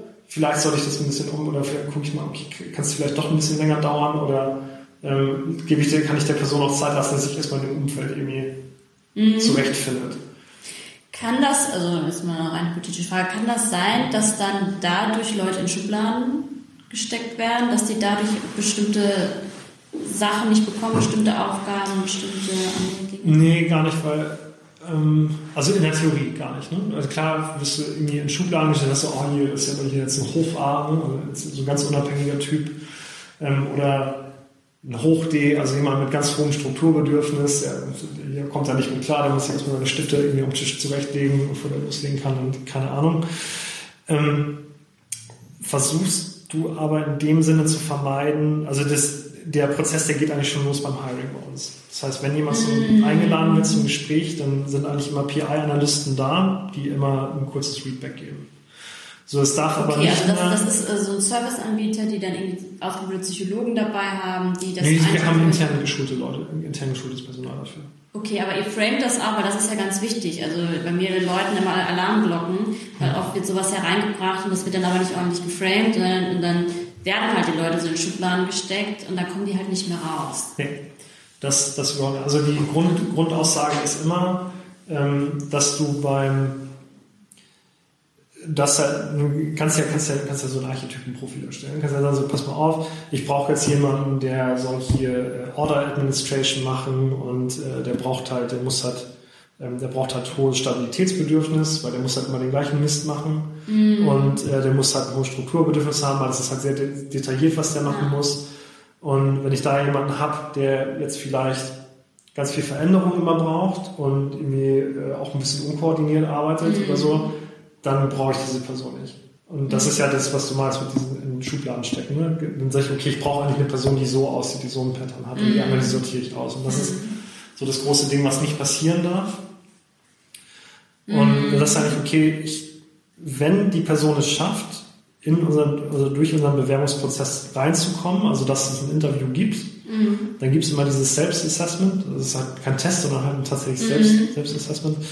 Ähm, es muss immer ein Feedback geben. Also du kannst nicht sagen, okay, das ist jetzt das Pattern, nee, brauchen wir jetzt nicht, weil, okay. mhm. ähm, weil du sagst, okay, Leute, das sind zwar die Motivationsbedürfnisse, aber du weißt nicht, ob diese Person du willst herausfinden, wo kann die Person adaptieren. Wenn, die, wenn das die natürlichen Motivationsbedürfnisse sind von der Person, kann die dann adaptieren in anderen Situationen oder zieht die das immer so durch? Und wenn du jemanden hast, der adaptieren kann, also der sich selbst verstanden hat und akzeptiert hat und weiß, okay, ich tick so, aber ich weiß auch, in den Situationen muss ich halt irgendwie anders und ich komme da gut mit klar. Oder ich komme auch nicht gut damit klar. und das willst du ja rauskriegen im Bewerbungsgespräch. Ja, genau. Ähm, dann kannst du den, dann hast du gar, gar keine Chance, die Person in eine Schublade zu stecken. Mhm. Was, was sind das denn für Faktoren? Also es gibt ja Sachen, die Big Five, da sagt man, die sind relativ stabil, aber auch die können sich verändern. Mhm. Ähm, also was sind das dann für, für ähm, Bereiche, dann ähm, du guckst eigentlich, äh, hast eigentlich vier, vier große Faktoren oder vier, ähm, vier Gegenpole. Das ist halt okay, zum einen hast du halt ein Dominanzbedürfnis oder ein Unabhängigkeitsbedürfnis mhm. versus ein Kollaborationsbedürfnis. Dann hast du ein, ähm, so einen Extraversionsfaktor, also bin ich halt eher menschenbezogen oder bin ich technikbezogen? Also interagiere ich eher mit Menschen oder konzentriere mich oder Videos? Was ist jetzt nicht extrovertiert, introvertiert? Ähm, kannst, kannst auch extrovertiert, also Extraversion in dem Sinne schon, aber das halt nicht extrovertiert. Klar, wenn du jemanden mit einem hohen sozialen, mit einem hohen Bedürfnis für soziale Interaktion hast, dann kannst du sagen, okay, der ist halt extrovertiert. Mhm. Also das versus, okay, ich konzentriere mich eigentlich lieber auf das Problem und nicht, wie ich das mit der Person löse, sondern ich gucke mir, mhm. also kannst du das halt, mhm. kannst du das alles so interpretieren möchte ich jetzt nicht sagen, aber was halt so, okay, ist das, ist, ist das eine menschenbezogene Person oder ist das eine technikbezogene Person? Das ist halt einer, der ein bisschen mehr Ruhe braucht, vielleicht nicht im Großraumbüro gerne sitzt. Ja, genau. Also das ist halt jemand mit einem hohen Extraversionsfaktor oder Extraversionsbedürfnis, da würdest du sagen, okay, ich habe ein Problem, mhm. ähm, ich versuche das Problem jetzt mit dir zu lösen, anstatt ich gucke mir jetzt das Problem an und hier ist die Lösung für das Problem und ob du das jetzt so haben willst oder nicht, ist mir eigentlich egal. Okay. Mhm. Gut. Und ähm, also die, die zwei, nach so einem Stabilitätsfaktor, dass du sagst, okay, du hast halt ein ähm, hohes Bedürfnis für Stabilität, also brauche ich halt irgendwie, bin ich ein bisschen länger unterwegs, brauche ich ein bisschen länger, habe ich eine hohe Geduld versus kurze Lunte, sehr driven und strong und äh, braucht halt nicht immer, da kommt immer einher, dass du immer viel Veränderung brauchst, viel Change. Mhm. Gerade in so einem Startup-Umfeld hast du halt eine Menge Leute, die halt viel Veränderung und schnell unterwegs sind. Mhm. Und ähm, kannst du auch auf Team-Ebene machen, diese Patterns. Ja. Das ist dann so, kannst du auch gucken, so also arbeiten wir auch ein bisschen mit, mit Company Culture, gucken, okay, was haben wir denn eigentlich für Teams für bestimmte Bedürfnisse? Wie können wir die denn adressieren? Statt zu sagen, wir schmeißen alle in einen Topf und versuchen mal irgendwie was rauszuholen. Mhm. Ich habe da noch eine, eine andere Frage. Ähm, was macht euer HR-Bereich eigentlich? Also welche Rolle spielt der in dieser ganzen Selbstorganisation? Weil eigentlich ist es ja mm, so, die finden sich gerade. so ein Organisation, eigentlich ist es ja Organization und People Development genau, Ding, genau. was ja eigentlich bei HR liegen genau. sollte theoretisch, genau. wenn es HR gibt. Mhm. Ja, haben wir. Ähm, die sind gerade dabei, sich, äh, sag ich mal, sich zu finden, weil halt viele Prozesse, die es früher gab, müssen jetzt erstmal transponiert werden. Mhm. So, und das ist halt eine sehr, sehr große Aufgabe, weil da halt auch viele, viele Legal Requirements mit reinspielen. Total. Und, ähm, und ja, sagen wir mal, viele Prozesse, die auch intransparent vorher abgelaufen sind. Also da, ne, mit welchen Leuten wollen wir denn noch zusammenarbeiten oder wie hat sich dann mit jemand, der, mit dem wir nicht mehr zusammenarbeiten, warum hat er sich qualifiziert und wie sind wir damit umgegangen? Mhm. Ähm, da einfach zu sagen, so, ey, wir gehen jetzt voll auf Transparenz und dann ich habe auch zu irgendeinem Zeitpunkt mal gesagt, ich will dieses Wort Transparenz nicht mehr hören, weil es ist für mich ein, ist einfach given. Das ist eine absolute Voraussetzung für das, was wir hier vorhaben. Definitiv, sonst kann ja auch niemand eine Entscheidung treffen, wenn er genau. nicht weiß, auf, auf welcher ganz, Basis, genau. ne? Ganz genau. Ja. Und äh, das, das, war, das war eigentlich eher so, dann haben wir äh, einem der letzten All-Hands gemacht und es war so ein, ganz viele All-Hands, was, wie, jetzt Transparenz und dann so, ja, genau. Das, da sind wir noch nicht. Das war auch ein, das war eine super, eine super Erfahrung auf dem Coach-Training, dass da ganz viele Mittelständler, also da waren irgendwie 18, waren irgendwie insgesamt 18 Leute auf dem Coach-Training. Mhm. Und ich dachte eigentlich immer, dass wir schon eine relativ moderne Company sind. Und dann hast wir waren aber nur mit Leuten unterwegs, wo Blockbussy halt 100% voll ausgerollt war und auch schon länger in Practice war. Mhm. Und auf einmal stehst du da wir sind jetzt die einzige Firma, die ihre Gehälter nicht offengelegt hat. Und ich so, was zum Teufel? Also irgendwie, ja. und das war, war dann aber auch super interessant für uns dann zu sehen. Wir haben super viel nachgefragt. So, ey, wie geht ihr denn damit um? Genau, weil alle machen das ja irgendwie anders. Genau. Alle starten das irgendwie anders. Wie machen wir genau. denn das Gehaltsmodell? Das Entscheidet, entscheiden wir das, ja. ich sag mal, in bestimmten Kreisen? Ja. Machen wir einen Workshop mit allen, die freiwillig dazukommen können? Was ist eigentlich fair? Woran machen wir das fest? Genau. Ne? Wie sehen wir unsere Cashflows generell durch die ganze mhm. Organisation? Was kommt rein, was kommt raus? Genau, genau. Das war, das war für uns mega interessant, mega viel Input und ähm, wir haben es, glaube ich, so ein bisschen runtergebrochen auf, äh, also das hat immer die gleichen Komponenten, die damit reinspielen. Du hast halt auch immer, du hast das Skill-Level, du hast das angewandte Skill-Level, was brauchen wir denn eigentlich davon? Was kannst du, was brauchen wir davon mhm. in deinen Rollen? Und ähm, klar, wie lange bist du schon dabei? Das ist halt mhm. auch aber so ein vernachlässigbarer Faktor, also nicht vernachlässigbar, aber so ein tiefer gestellter Faktor. Und äh, ja, wie sieht der Prozess aus, um da hinzukommen? Was, ne? Also wie, wie, äh, was für Preistext packen wir eigentlich daran? Und da war eigentlich immer so dieses, was ich durch die Bank weg immer gehört habe, war so, ja, ähm, schon competitive, also schon irgendwie Branchenstandard für genau. auf unsere Stadt bezogen, mhm. aber ein bisschen drüber. Mhm. Um das halt irgendwie zu offsetten. Dass wir jetzt nicht sagen, okay, wir willst jetzt irgendwie Leute verlieren, nur weil die an jeder anderen Firma irgendwie ein bisschen mehr Geld bekommen. Also du sagst halt, okay, wenn das noch nicht funktionieren soll, muss es halt offengelegt werden. Das ist, das ist Branchenstandard für unsere City und wir sind halt irgendwie 10% drüber.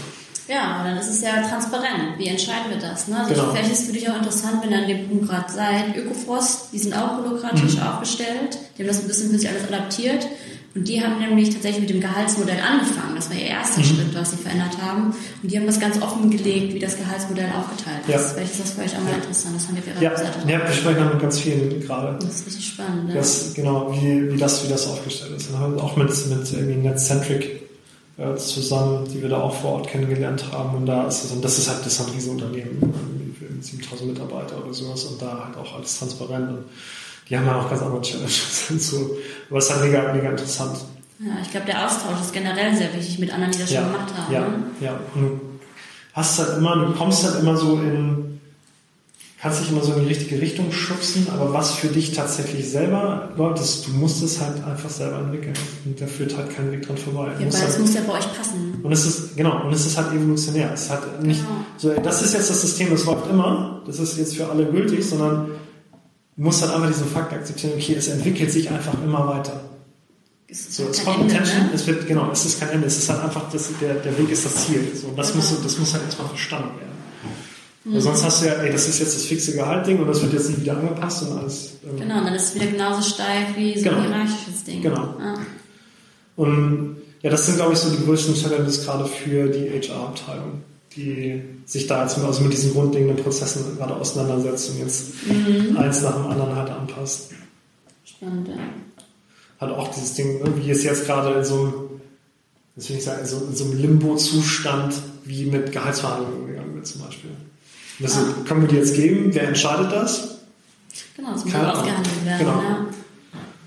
Ja, Aber dafür habt ihr jetzt ja auch schon Entscheidungsprozesse, Rollen. Ja, alles das kommt jetzt, kommt jetzt, kommt jetzt alles gerade auf. Ne? Also So. das ist halt, wenn du jetzt so, das ist halt so dieses, diese, diese Krux, wenn du in so einer Adoption-Phase bist und wir jetzt Mhm. eigentlich sagen, okay, wir haben bis jetzt irgendwie fast zweieinhalb Jahre festgestellt, wie es nicht funktioniert, also dass man eigentlich mit 60% Holocracy nicht weiterkommt, sondern du musst halt den vollen Weg gehen.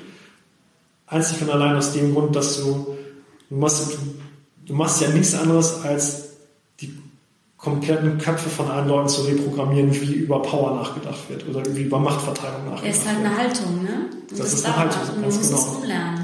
Genau. Und diesen Switch zu machen, kannst du nur, indem du das System 100%. Also ich, ich kann über mich selber sagen, ich glaube, ich war anderthalb Jahre unterwegs oder fast zwei Jahre unterwegs mit dem System. Es war gut, ja. Aber ich glaube, nach zwei Jahren hat es das erste Mal bei mir im Kopf sich manifestiert, so, ey, ja, eigentlich hast du keine fucking Vetokarte mehr. Du bist hier, du warst hier COO, aber du hast keine fucking Vetokarte mehr. Ende. Ja. So, du hast da jetzt kein C mehr drüber. Und wenn du das jetzt machst, wenn du jetzt sagst, du ziehst, sie- das Ding ist, wenn ich die Vetokarte ziehe, Dann dann zerstörst ist, du alle. dann hau ich alles kaputt. ja, ich wollte gerade sagen, Das ist also so, dann ist, gefährlich, ähm, ja. Das ist, ja, dann kann ich mir hier, äh, kann ich hier die, die, die Hypocrisy-Flagge quer durch die Firma tragen und dann ist, ähm, oder die Organisation tragen, ist gut. Ja, und das ist halt auch schwer, schwer umzusetzen. Ne? Also das ist ja auch das, woran viele Unternehmen scheitern. Also wir werden ja auch öfter ähm, angefragt, ne, um Mhm. Bürokratie einzuführen oder überhaupt Selbstorganisation. Da gibt es ja auch noch tausend andere Ja. Systeme, die man einführen kann.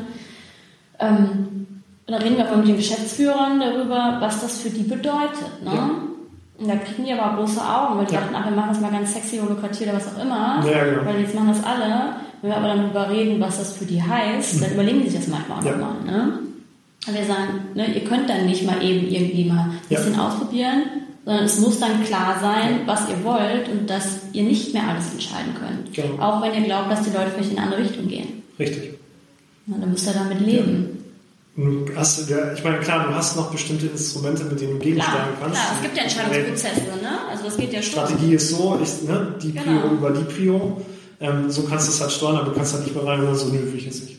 Genau, du kannst halt nicht überall dazwischen hauen, wo Ja. es vielleicht nicht in deiner Rolle oder in deiner Kompetenz dann liegt. Genau. Ne? Und das zu verstehen. Richtig. Aber wie klappt das denn dann mit den anderen? Du bist ja nicht alleine da bei den Co-Foundern. Wie sieht das denn da aus? Äh, ja, ich glaube, dass ähm, ich weiß nicht, ob bei allen schon dieses, also bei mir hat das so, einen- so einen Klickmoment gegeben Mhm. nach zwei Jahren, wo, wo es dann so, das war dieses mit dem mit dieser Vetokarte, wo es dann Mhm. so Klick, nee, kannst du nicht mehr machen. Okay, und jetzt habe ich jetzt habe ich das erste Mal richtig gefühlt, was es heißt, dass ich die Power nicht mehr habe, Mhm. dass ich es nicht mehr machen kann, dass es jetzt, dass es jetzt distributiert ist. Das ist Und, und ich glaube, da, ähm, ich glaube, da sind die anderen noch nicht. Weil wie gesagt, wir sind auch halt erst drei Monate drin. Und das dauert halt erstmal eine gesetzte Zeit, mhm. bis du halt völlig realisierst. Ähm, und ich meine, das, wir ziehen das halt auch durch. Ne? So, ey, du hast da keinen Say mehr drüber. So, wenn du was willst, dann mach halt ein Proposal. Und wenn es Objections gibt, dann müssen die, dann müssen die integriert werden. Also ihr könnt euch auch gegenseitig gut austauschen und euch da auch mal Mut zu sprechen, wenn es mal. Ja, musste, ja. Muss ja. Also, also das, was, was glaube ich am schwierigsten ist, ist äh, Alignment zu schaffen. Ne? Du gehst halt, es ist halt, wie gesagt, du versuchst halt, du musst halt komplett umdenken, du reprogrammierst irgendwie dein ganzes, dein ganzes Gedankenkonstrukt, was extrem lange dauert. Und du hast ja zwei mhm. Möglichkeiten, damit zu, das, zu, das zu facilitieren. Ja. Der eine Weg ist, hey, ich fange an, auf dem Mindset zu arbeiten, was halt sehr langwierig ist. Ja. Und äh, um halt ein bestimmtes Behavior dann zu haben, oder ein bestimmtes Verhalten dann hinterher zu haben, oder ich gehe halt 100% Holocracy und hole halt die Leute ähm, und zwinge die Leute jetzt in diesen Prozess rein und zwinge die in dieses Verhalten rein und irgendwann macht es Klick. Also quasi anstatt erst Mindset, dann Struktur, machst du erst Struktur, um da du, du, zwingst sie, du zwingst sie in das Verhalten rein und bringst sie dadurch, dass du das Verhalten halt antrainierst und auch so knallhart antrainierst, weil ganz viele, ganz viele Fragen immer mit, ja, muss, ne, kann man das sich so ein bisschen abwandeln, muss das immer so 100% bei the book sein? Und dann ist ja da so, ja, ähm, aus verhaltenspsychologischer Sicht macht es halt einfach nur Sinn, das halt 100% durchzuziehen, weil, weil dieser Klick halt viel schneller kommt. Genau, also ich, ich, ich halte das immer für sinnvoll, das erstmal nach dem Buch einzuführen, das dann eine Zeit lang ja. so laufen zu lassen und dann zu adaptieren und zu sagen, okay, was passt zu uns, genau. was können wir noch verändern genau. und so weiter. Genau. Ja. Aber wenn es an die Kernprinzipien rangeht, heißt, hey, wie gehen wir hier mit Power um? Und nee, wir sollten doch vielleicht den Liebling wieder die und die Macht zusprechen. Mhm. Dass du so, nee, Freunde, das funktioniert, so funktioniert es nicht. Aber ihr versucht gerade wieder was zusammenzubauen, was ihr vorher hattet. Und das ist, und das, ich glaube, ein ganz, ganz großes Ding ist halt auch dieses, hey, das ist ein System, es ist nicht, es ist keine Konsenssuppe mehr da. Es ja. darf uh, kein ja. Konsens.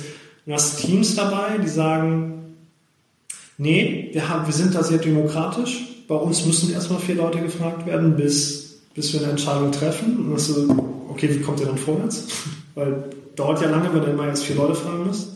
Ja, es wir funktionieren. Auch, welche Entscheidungen getroffen werden. Genau. Bei manchen ist das okay, bei manchen eben nicht. Genau, ja. genau. Und, das, äh, und die finden das dann halt ganz doof, ne? weil die sich dann auf einmal so fühlen wie, oh, wir reißen jetzt die kompletten Teamstrukturen auseinander. Mm. Was es ja gar nicht ist, du verlagerst ja halt mit nach. Ne? Das heißt, die, haben, mm. die arbeiten eigentlich in der Dynamik, äh, die arbeiten eigentlich in der Dynamik, wo, wo die sagen so, jo, ähm, wir haben diese persönliche Komponente mit in unsere Arbeitsweise integriert und Holocracy sagt halt einmal so, hey, pass mal auf, das hier, das hier ist deine Rolle und das hier ist deine Seele. Das ist hier ja, Roll, ja, so. das so, pass mal auf, ja. du trennst das hier krass. Ähm, mhm. Und diese persönliche Komponente, die traut Holocracy oder traut, traut dieses System sich nicht mal im Traum anzurühren. Mhm. Und die ist für mhm. euch. Mhm. Und nehmt die auch so wahr. So, und dann kommt dann dieses, die, dieser Widerstand, so, nee, wir wollen das, wir finden das jetzt so, aber gut, dass es jetzt so ist und wir wollen halt uns immer mit gegenseitig absprechen. Das ist erst, es geht aber gerade da nicht drum. So, ihr könnt das haben, ihr könnt diesen Tribe Space, diesen Personal Space haben, mhm. aber nicht hier. Mhm. Weil hier agiert ihr in eurer Rolle und nicht in, hey, kannst du mir mal einen Gefallen tun oder kannst du mir mal aushelfen oder Genau, da gibt es ja auch Unternehmen, die dann sagen, okay, ähm, um das, dieses Persönliche mehr mit reinzubekommen, nehmen Sie die gewaltfreie Kommunikation dazu. Genau, da sind wir halt auch, da haben wir auch einen Spezialisten mal, der das, das ausmacht. Genau, ja. spannend. Also guckt ihr auch GFK. Ja. Mhm. Was ich spannend finde, was du auch gesagt hast, ne, dass man ähm, dann diese Kernkomponenten nicht aus den Augen verliert, wenn man dann wieder genau dahin zurückgeht, wo man war, wenn man das so ein bisschen zulässt. Das finde ich spannend. Ähm, ich gucke auch mal ganz viel in der Forschung, in der Selbstorganisation, das gibt es da schon seit 40, 50 Jahren, ne, erforschen die das. Und da gibt es so, so ein Modell, das sind die High Involvement Work Process. Das klingt immer mhm. total all in der Wissenschaft, ne? aber dass man immer guckt, wann funktioniert Selbstorganisation und dass man einfach guckt, die Macht muss, ne? jemand muss die Macht haben, um eine Entscheidung zu treffen, jemand muss die Informationen haben, die ja. Entscheidung zu treffen, jemand muss die Kompetenz haben, die Entscheidung genau. zu treffen und derjenige muss da was davon haben, dass er die Entscheidung selber treffen genau. kann. Wenn man diese vier Komponenten irgendwie so da drüber hat, dann kann man ja immer alles abprüfen. Okay, hat ja. die Macht, die bla bla bla bla. Und dann kann man ja auch besser adaptieren, wenn man sagen kann, okay, ich, ich prüfe einfach nur ab, ob diese Komponenten stimmen. Wenn die gegeben sind, dann kann ich es machen. Wenn die nicht gegeben genau. sind, dann gehe ich wieder zurück ins genau. hierarchische System. Autorität ohne Kompetenz ist Chaos. Genau. Das finde ich halt ganz spannend, das so im Hinterkopf zu halten, dass man diese, diese Prinzipien dahinter verstanden ja. hat, und zwar, dass jeder die verstanden hat, um dann eine Entscheidung treffen zu können. Ja. Ne, sind wir dann noch selbst organisiert oder zerstören wir das ja, mit der Entscheidung? Genau, richtig. Mhm. Richtig. Super wichtig. Ja, cool. Gerade dieses, ähm, ich glaube auch ganz, ganz, ganz wichtig, dieses, dieses ne, wie, ne, wie Kompetenz darf halt, also Autorität kannst du halt nur mit Kompetenz ausüben, weil sonst ist halt Chaos. Und wenn die Kompetenz halt nicht da ist, wie kriegst du denn hin? Und das ist, was ich immer versuche zu promoten, ist es halt der Job von den früheren Managern zu gucken, ich pass mal auf, bei euch im Kopf, da passieren Sachen, die euch zu einer Entscheidung führen. Und diesen Gedankengang, die müssen halt die anderen Leute, müssen, die muss halt jeder verstehen, der jetzt auf einmal die Entscheidung treffen muss. Genau. So, und wie kriegt ihr das hin? Genau. Aber dann, ähm, ja, so Kompetenzübertragungsmodelle, die, mit, mit denen wir da arbeiten, ich weiß nicht, ob die jetzt, ob die, ob die jetzt mit jeder, also ich meine, im Operations-Bereich weiß ich, dass wir, dass wir mit denen arbeiten. Mhm. So, dann heißt das, okay, wir haben jetzt, äh, das halt fragenbasiert zu machen. Ne? Also was ne, was, du hast schön gut, dass du mir das Problem erzählt hast. Mhm. Wie willst du damit umgehen? Ja. Was willst du machen?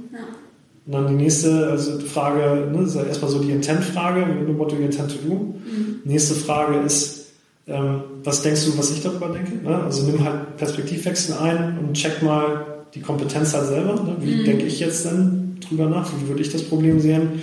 Und dann hat es allerletztes eigentlich nur so eine kleine moralische äh, Prüfungsinstanz, die einfach nur sagt, ist es das Richtige, das zu machen. Also die findet in 95% der Fälle halt keine Anwendung. Mhm. Es mhm. hat jetzt nur so, wenn es darum geht, oh, muss ich, ich muss jetzt eine unpopuläre Entscheidung treffen, geht das denn vielleicht nicht eventuell gegen unseren Kodex hier oder gegen unsere Values? Genau, die, das habt ihr aber. Ihr habt jetzt Werte, die für jeden klar sind? So? Die sind für jeden klar. Was mhm. schwierig ist zu kommunizieren, ist, ähm, dass die halt nicht binary sind. Die sind halt so gewählt, also die haben wir vier Gründer haben, das sind eigentlich Werte, an die, anhand derer wir diese Firma aufgebaut haben. So, wir wissen aber trotzdem, okay, dass es halt, dass es halt eigentlich nicht binary ist, sondern wir gehen halt mit diesen Werten, also sagen wir mal so, der ultimative, der ultimative Boss ist immer der Purpose. Und den so. habt ihr auch formuliert. Mhm. Den haben wir auch formuliert. Demnächst ah, haben wir noch so einen, so einen Why-Workshop, also ja, um da noch, noch tiefer zu graben und nicht nur einfach die Vision zu haben, sondern einfach eine viel bessere Verbindung noch herzustellen zu, dem, zu jedem Einzelnen. Also erstmal zu, hey, was, was, was haben wir die letzten vier Jahre oder viereinhalb Jahre eigentlich hier aufgebaut? Mhm. Was ist die Quintessenz dessen? Auch jetzt in der Vision steht, okay, make customization the new normal. Ist jetzt sehr ja. abstrakt, nicht sehr sexy und äh, meiner Meinung nach auch nicht sehr, nicht so super krass motivierend, weil ich die Verbindung halt einfach nicht machen kann. So. Mhm. Das verbindet sich halt nicht mit meinem, warum ich Sachen mache. Bei mir ist halt ganz viel Sustainability Hintergrund. Das mhm. ist so, und ähm, das versuchen wir jetzt auf äh, oder nächsten Monat äh, in dem Workshop halt rauszufinden, also so nach bester Simon Sinek-Manier. Ja, genau. Ähm. Das halt, das halt zu definieren und dann zu gucken, okay, reicht uns das erstmal oder müssen wir das eventuell nach auf Circle oder auf Individualebene runterziehen? Also kann jeder seine, seine Verbindung damit machen oder nicht? Und mhm. das jetzt völlig losgelöst von der, von der eigentlichen Vision, die wir hier haben.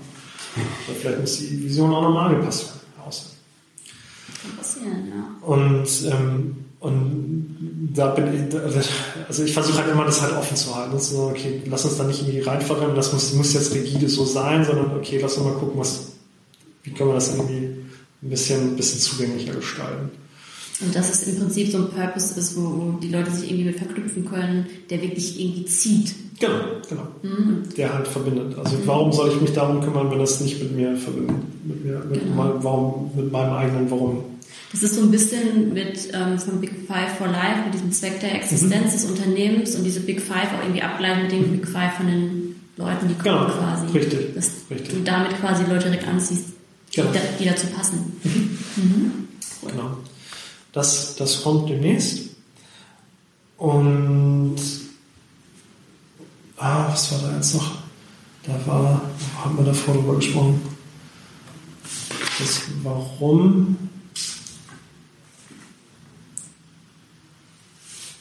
Jetzt hat die Verbindung halt verloren. Genau, wir haben darüber gesprochen. Ne, die Werte habt ihr und ihr habt die vier Achso, ja, genau, die Werte, da war, genau, sorry. Die, ähm, und die Werte, das sollen halt Guidelines sein. Jetzt hast du natürlich Leute dabei, die äh, sehr binär sind und ich muss immer diese Werte einhalten. Ja. Und wir sagen aber so, nee, ey, versuch, soweit wie es geht, die Werte einzuhalten, aber wenn es, also du solltest einen guten Grund dafür haben, den Wert nicht einzuhalten. Mhm. Aber wir sind jetzt nicht so, oh, wenn du den Wert nicht einhältst, dann ist das böse, Mhm. weil wenn unser Zweck, also wenn der Purpose nichts anderes zulässt, als einen von diesen Werten in die andere, es ist ja, es ist ja eigentlich so eine, es ist ja eigentlich so eine, auch wieder so eine, hey, auf der linken Seite steht unser Wert und auf der rechten Seite steht das Gegenteil davon. So, und es kann natürlich sein, dass der Purpose manchmal vorschreibt, okay, ich kann nur mit dieser Situation dealen, indem ich mich nicht ganz an so einem, Wert festklammer, sondern halt irgendwie auf die andere Seite gehe. Und das ist halt einfach nur dieses Ding, hey, versuch dich an dieser Guideline, an diesen Werten festzuhalten. Uns ist aber bewusst, dass das manchmal nicht möglich ist. Okay, also bei euch ist wirklich der Purpose, Der Boss. ja, genau, also Ja. danach wird als ausgerechnet. Die ultimative Instanz. Wir haben Guidelines, hey, lehn dich daran, versuchst du oder mach es einfach und hab, wenn es nicht geht, dann hast du auch einen sehr, sehr triftigen Grund dafür, warum es nicht geht. Ja. Und der Grund ist immer der Purpose. Das ist ja im Prinzip, das hat was mit, äh, ist auch wieder Wissenschaft, ne? Complexity Leadership Theory. Da heißt es im Prinzip Führung, ne? also muss keine Führungskraft aber Führung hat ähm, eine bestimmte Aufgabe, man muss sich an bestimmte Sachen halten. Und eine Sache, die bei der Führung super wichtig ist, sind einfache Regeln. Ne? Und das ist dann ja der Purpose zum Beispiel. Also es gibt zum Beispiel so eine Kirche, die hat den Purpose, hätte Jesus das getan, Jesus das getan hat, Ja. hat es gemacht. Genau. Wie? Ja. Können wir drüber sprechen. Aber Genau. die jetzt halt gemacht. Ja. Oder bei Bürzog, kennst du auch aus dem Eventing Organization, die haben halt ähm, die Frage, ja, können wir damit die Pflege verbessern? Ja. Ja? Okay, dann machen wir es. Ja. So, ganz Genau. einfach. Genau. Also, dass ihr damit quasi Immer die diese einfache Entscheidung, also ne, dass man sagt, okay, klar, das ist die Frage, passt es zum Purpose, ja oder nein? Und zack, dann machen wir es. Wie? Können wir nochmal gucken. Ja. Ganz genau. Spannend. Ja, ich muss nicht, bei mir kommt immer die ganze Wissenschaft dahin. Ja, das ist voll, voll super. Finde ich mega interessant. Immer Muster erkennen, ne? Äh, genau, was mich auch noch, ähm, äh, zwei Sachen, die mich noch interessieren. Ja. Also einmal, inwieweit habt ihr noch externe Begleitung? Oder sagt ihr, wir sind jetzt ausgebildete ähm, Facilitatoren und wir, wir machen das von innen heraus? Wir haben, ähm, wir haben nicht genug Kompetenz jetzt rangeschafft, um Leute intern auch auszubilden. Äh, wir werden aufgrund der Sprachbarriere in Polen werden wir noch externe Coaches reinholen, wenn es an die Lagerfläche zugeht. Also dann Klar. holen wir dann die Jungs und Mädels von Energize Polen mit rein. Um Das halt zu machen. Und ähm, ja, sonst hatten wir eigentlich immer äh, extern Leute dabei, bis zu dem Zeitpunkt, wo wir halt selber ausgebildet haben. Genau, also ihr macht dann quasi, wenn hier jetzt jemand reinkommt, ich meine, für die meisten Leute ist es ja total überraschend, was heißt überraschend, weil sie kommen in ein Unternehmen, das arbeitet auf einmal selbst organisiert, die kommen aber aus irgendwas Hierarchischem. Macht ihr dann quasi diese Workshops, um zu erklären, okay, was ist Holokratie, wie entscheiden wir, wie ist das aufgebaut? So Holokratie-Trainings oder wenn jemand Neues jetzt reinkommt. Wir haben eigentlich, das Ding ist, wir haben äh, zum Ziel dieses Jahr, also ganz, ganz stark Richtung Profitabilität zu springen und gar nicht mehr so viele Leute einzustellen. Ah, okay. Mhm. So, das ist so, deswegen, klar, wir stellen noch Leute ein, aber wir denken jetzt dreimal drüber nach, bevor wir eine Person extra einstellen. Ja, klar. Also erstmal gucken, ob wir vielleicht Strukturen oder Prozesse verbessern Genau, richtig, richtig. Also das, der, also wir haben halt einen Prozess dann zu entscheiden, okay, müssen wir das jetzt so abdecken oder ist das eventuell distracted uns das? Mhm. Müssen wir eigentlich das jetzt nicht haben oder können wir sagen, das kann erstmal diese Funktion oder diese Rolle kann erstmal außen vor bleiben. Mhm. Ähm, wenn jetzt neue Leute reinkommen, dann geht es natürlich erstmal mal das Buch, also erstmal hier Theorie, Theorie. Also wir haben, was, wir, also was wir gemacht haben, wir stellen es halt in allen Sprachen zur Verfügung und Ja, als Audio. Also Ah, ne, ja. hast ja wieder hast ja Leute, die lesen gerne, hast ja Leute, die hören gerne zu. So, ähm, das hat das hat als erstes. Dann äh, gibt es auch immer einen Workshop. Wenn es neue Leute sind, die sind dann in, die- also in der Ausrollphase, die sind dann immer aus in, in bestimmte Gruppen mit reingenommen, die haben wir dann mit reingenommen. Und sagst, okay, das jetzt hier, wir haben jetzt hier noch irgendwie das Marketing-Team ähm, und eine neue Person gerade da, okay, die macht jetzt halt einfach mal den Workshop dann. Okay, also ihr macht quasi die Workshops gerade, habt ihr die gemacht immer für die verschiedenen ja, genau. Teams, die jetzt gerade adaptieren. Genau. Und da kommen und da sind die, da sind die mit drin. Mhm. Ähm, und ansonsten haben wir jetzt, äh, haben wir jetzt gesagt, jetzt haben wir gerade die Situation, dass wir eine, eine, eine neue Accountant-Dame in Polen mit haben, wo wir dann sagen, okay, lass die mal hier nach Berlin kommen, lass sie mal auf so mhm. zwei, drei Tacticals und Governances haben, lass sie erstmal studieren. Ja.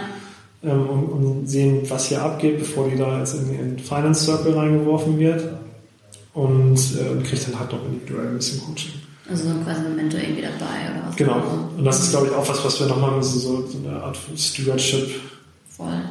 Das ist, das ist, glaube ich, ganz gut. Das ist richtig hilfreich. Mhm. Mhm. Aber wir haben es jetzt, wir haben es jetzt gerade so aufgestellt, dass wir wir haben vier Change Angel dabei, die halt äh, auf Leute dann zugehen, die äh, ja, Hardships mit der, mit der Adaption haben. Also die können dann quasi auch angesprochen werden oder jemand Genau, genau. Oder wir gehen halt proaktiv auf die zu, wenn wir denken, hey, äh, da ist wahrscheinlich noch irgendwie mentale Hilfe benötigt oder so. Oder da sträubt sich jetzt gerade jemand vollends oder hat richtig Angst, gerade da irgendwie was zu machen oder sowas. Und dann gehen wir da halt proaktiv drauf zu. Ah, das ist krass, ja. Also man muss sich auch daran gewöhnen, ne? Fehlerkultur und so. Ja, ja, ja klar. Das ist so. Wie gehen wir damit also am schlimmsten finde ich eigentlich, dass so, ähm, das ja, wenn du so, jetzt sowas wie Holocracy einführst, hast du ja eine ganz, ganz krasse Soziodynamik da drin, ne? Mhm. die halt ganz viele Sachen verändern und du hast halt auch, du musst halt, glaube ich, ganz, ganz stark aufpassen, dass sich das innerhalb von einem Team also wenn du innerhalb eines bestimmten Teams, was ganz eng miteinander verknüpft ist oder ganz eng miteinander verschweißt ist, und du hast keinen Fürsprecher mhm. und auch nicht den Ex-Manager oder den Leadling, mhm. sondern der sich dann einfach nur zurückhält oder raushält und sagt, ich verstehe es selber nicht, ich sage hier einfach gar nichts mehr, mhm. ähm, dass du ganz, ganz schnell Gefahr läufst, dass sich da eine Eigendynamik rausbildet und dann sagt, okay, dann kommen dann solche Fragen auf, hatten wir jetzt auch vor zwei Wochen oder so. Da, ich mache dann nur so Check-ins mit den Teams und dann ähm, kam halt die Frage so, ja, was ist denn, ähm, also ihr habt ja, ihr habt ja so die, die Gewalt, das hier alles zurückzuräumen. Ne? Das ist eine wichtige Frage. Also, also ja. Und ähm, was, äh, was gibt es denn da so für Kriterien? Und, ne, wann, ab wann kann man das denn für gescheitert erklären? Ab wann oh, schon voll gehofft, so bitte. Das ist so, ähm, ist so, ja, okay, das liegt halt in, in in der Hand von, von vier Leuten, also von uns vieren und mhm. äh, das ist gut, aber ich kann euch schon mal eins versprechen, das ist, wir lassen hier keinen zurück, wir coachen euch dadurch, wir wissen selber, wie scheiße das war, immer, ihr habt ganz andere, ganz anderes eine ganz andere Umgebung. Wir haben das damals alleine gemacht, hatten keine externe Hilfe oder keinen, der Erfahrung hatte. Und ihr habt irgendwie ganz anderes, also für euch soll es eigentlich ein super easy Job sein, euch da reinzufinden, weil ich meine, es ist trotzdem scheiße, gerade wenn man so einer, genau. Mhm. Ähm, aber wenn ich euch eins sagen kann, ist, nur wenn, ne, was ich Leute jetzt anfangen, irgendwie zusammenzuschließen und aktiv dieses System zu sabotieren, aufgrund dessen werde ich hier nicht zurückrollen. Nee. Ja, und das alles nur als ganz klipp und klare Ansage. Also klar könnt ihr euch sträuben oder wenn ihr Probleme haben, kommt auf uns zu oder wir gehen auch proaktiv auf euch zu ja. und wir coachen euch dadurch. Ich lasse keinen liegen. Mhm. Und dann kommt natürlich die Frage, ja, ähm, ja, bei Zappos damals, da haben die Leute ja Geld gekriegt, wenn sie dann weggehen. Ich habe hab da keinen Bock drauf, ich raus. Also, und dann, ja genau, und dann, mhm. was passiert denn? Und dann kommen halt solche, solche, solche Diskussionen hoch, ja. Und wenn es halt geht, es geht gerade gegen alles, an was ich glaube. Ja, dann schön. Das so, genau, das ist halt da und das so, ja, ich meine, wir, ne, wir haben hier alle Hilfe, wir können dir helfen mhm. und lass uns sprechen, lass uns im, im Dialog bleiben. Aber ganz ehrlich, wenn du, wenn dir nach einem halben Jahr auffällt, dass es immer, dass es schlimm hier zur Arbeit zu erscheinen, ja. weil du das nicht ausführen kannst, ist so dann, um Gottes Willen, tu dir selber den Gefallen ja. und kündige oder such dir was anderes oder ja. starte was anderes oder was auch immer. Ich bin noch nicht dran, also ich will doch nicht irgendwie der, der Grund für, für, für, dein, für dein miserables Leben sein. Oh, und solche Dinge. Und dann kommen dann irgendwie aus einer anderen, äh, aus einer anderen Richtung, also gerade aus der Ex-Manager, das, das wird hier nicht angesprochen und das, äh, das, da, das, darüber wollen wir jetzt gar nicht reden. Also, also äh, einfach nur eine, eine Position, wo halt ganz viel Angst da ist, ne? dass jetzt irgendwie gerade alles auseinanderbricht und so. Ja. Und das sind aber auch Themen, da muss man, dann muss man, glaube ich, nicht, ich, ich glaube es, sondern weiß ich, dann muss ich, oder ich gehe da halt einfach offen mit um. Ja, das ist das Beste, und, was du machen kannst. Genau. Und ich kann ja nicht sagen, so, ja, ich, ich neglecte das jetzt einfach und ja. dann jetzt so, ja, das, das, wird, schon, das, wird schon, das wird schon irgendwie, weil damit helfe ich der Person nicht. Nee, überhaupt so, nicht. Und es ist auch gut, das ja. offen anzusprechen, dass du sagst, ich stehe da total hinter, ich möchte ja. das durchziehen. Und so sieht's aus. Mhm. Ne? Und wir können gemeinsam gucken, können wir den Weg gemeinsam gehen oder eben nicht. Genau. Das haben wir jetzt auch bei ganz vielen anderen Unternehmen gesehen, dass sie immer wieder sagen, wir verlieren dabei immer Leute. Ja. Es gehen halt nicht alle den Weg mit. Und das ja. ist auch völlig okay. Ja. Ja. Ja. ja. Und das ist, ähm, hat, wie bringt ihr, bringt ihr denen das dann auf individueller Ebene bei? Oder in so Gruppensitzungen? Das sind dann wirklich Coaching-Gespräche, also ja. dann wirklich ähm, vier Augen oder ne, wie dem auch sei, je nachdem, ob es einen Agile-Coach vielleicht da schon gibt ja. oder irgendjemand anders oder HR, die mhm. solche Gespräche führen. Aber dass wir dann wirklich gucken, okay, Manche ähm, helfen den Leuten tatsächlich dabei, selber einen Job zu finden. Ja. Dass sie sagen, ne, wir haben hier ein Netzwerk noch aus anderen Unternehmen, die anders arbeiten. Lass uns doch sonst gemeinsam gucken, wo wir dich sonst unterbringen können. Mhm. Ne, dass es wirklich auf Augenhöhe ist und dass man wirklich darüber offen kommuniziert und sagt, wir wollen den Weg gehen. Wenn es für dich nicht passt, ja. wir helfen dir gerne auf der Reise. Genau, genau. Ne? Wir helfen dir, aber wenn es ne, halt gegen alles geht, für das du stehst, dann dann passt es hier halt nicht. Dann, genau, ist, ne, dann müssen wir uns halt trennen und das ist halt trotzdem vielleicht für beide auch der beste Weg zu ja. sagen, ne, das geht mit uns zusammen halt nicht mhm. mehr. Das ist ja auch völlig okay. Ja. Ne, und wenn du dich halt so trennst auf Augenhöhe, dann hast du auch die Chance, dass die eventuell dann irgendwann wiederkommen, wenn es für sie halt doch passt. Ja. Ne? Oder dass genau. sie dann so eine gute Erfahrung gemacht haben und das so gut fanden, dass das so offen angesprochen wird, dass sie dann irgendwo anders die ganze Zeit Werbung für euch machen. Ne? Ja. Also das passiert schon häufig. Von daher noch, noch, haben wir, noch haben wir keinen verloren. Also sind, wir haben aber so ein paar sehr, sehr taffe Nüsse dabei.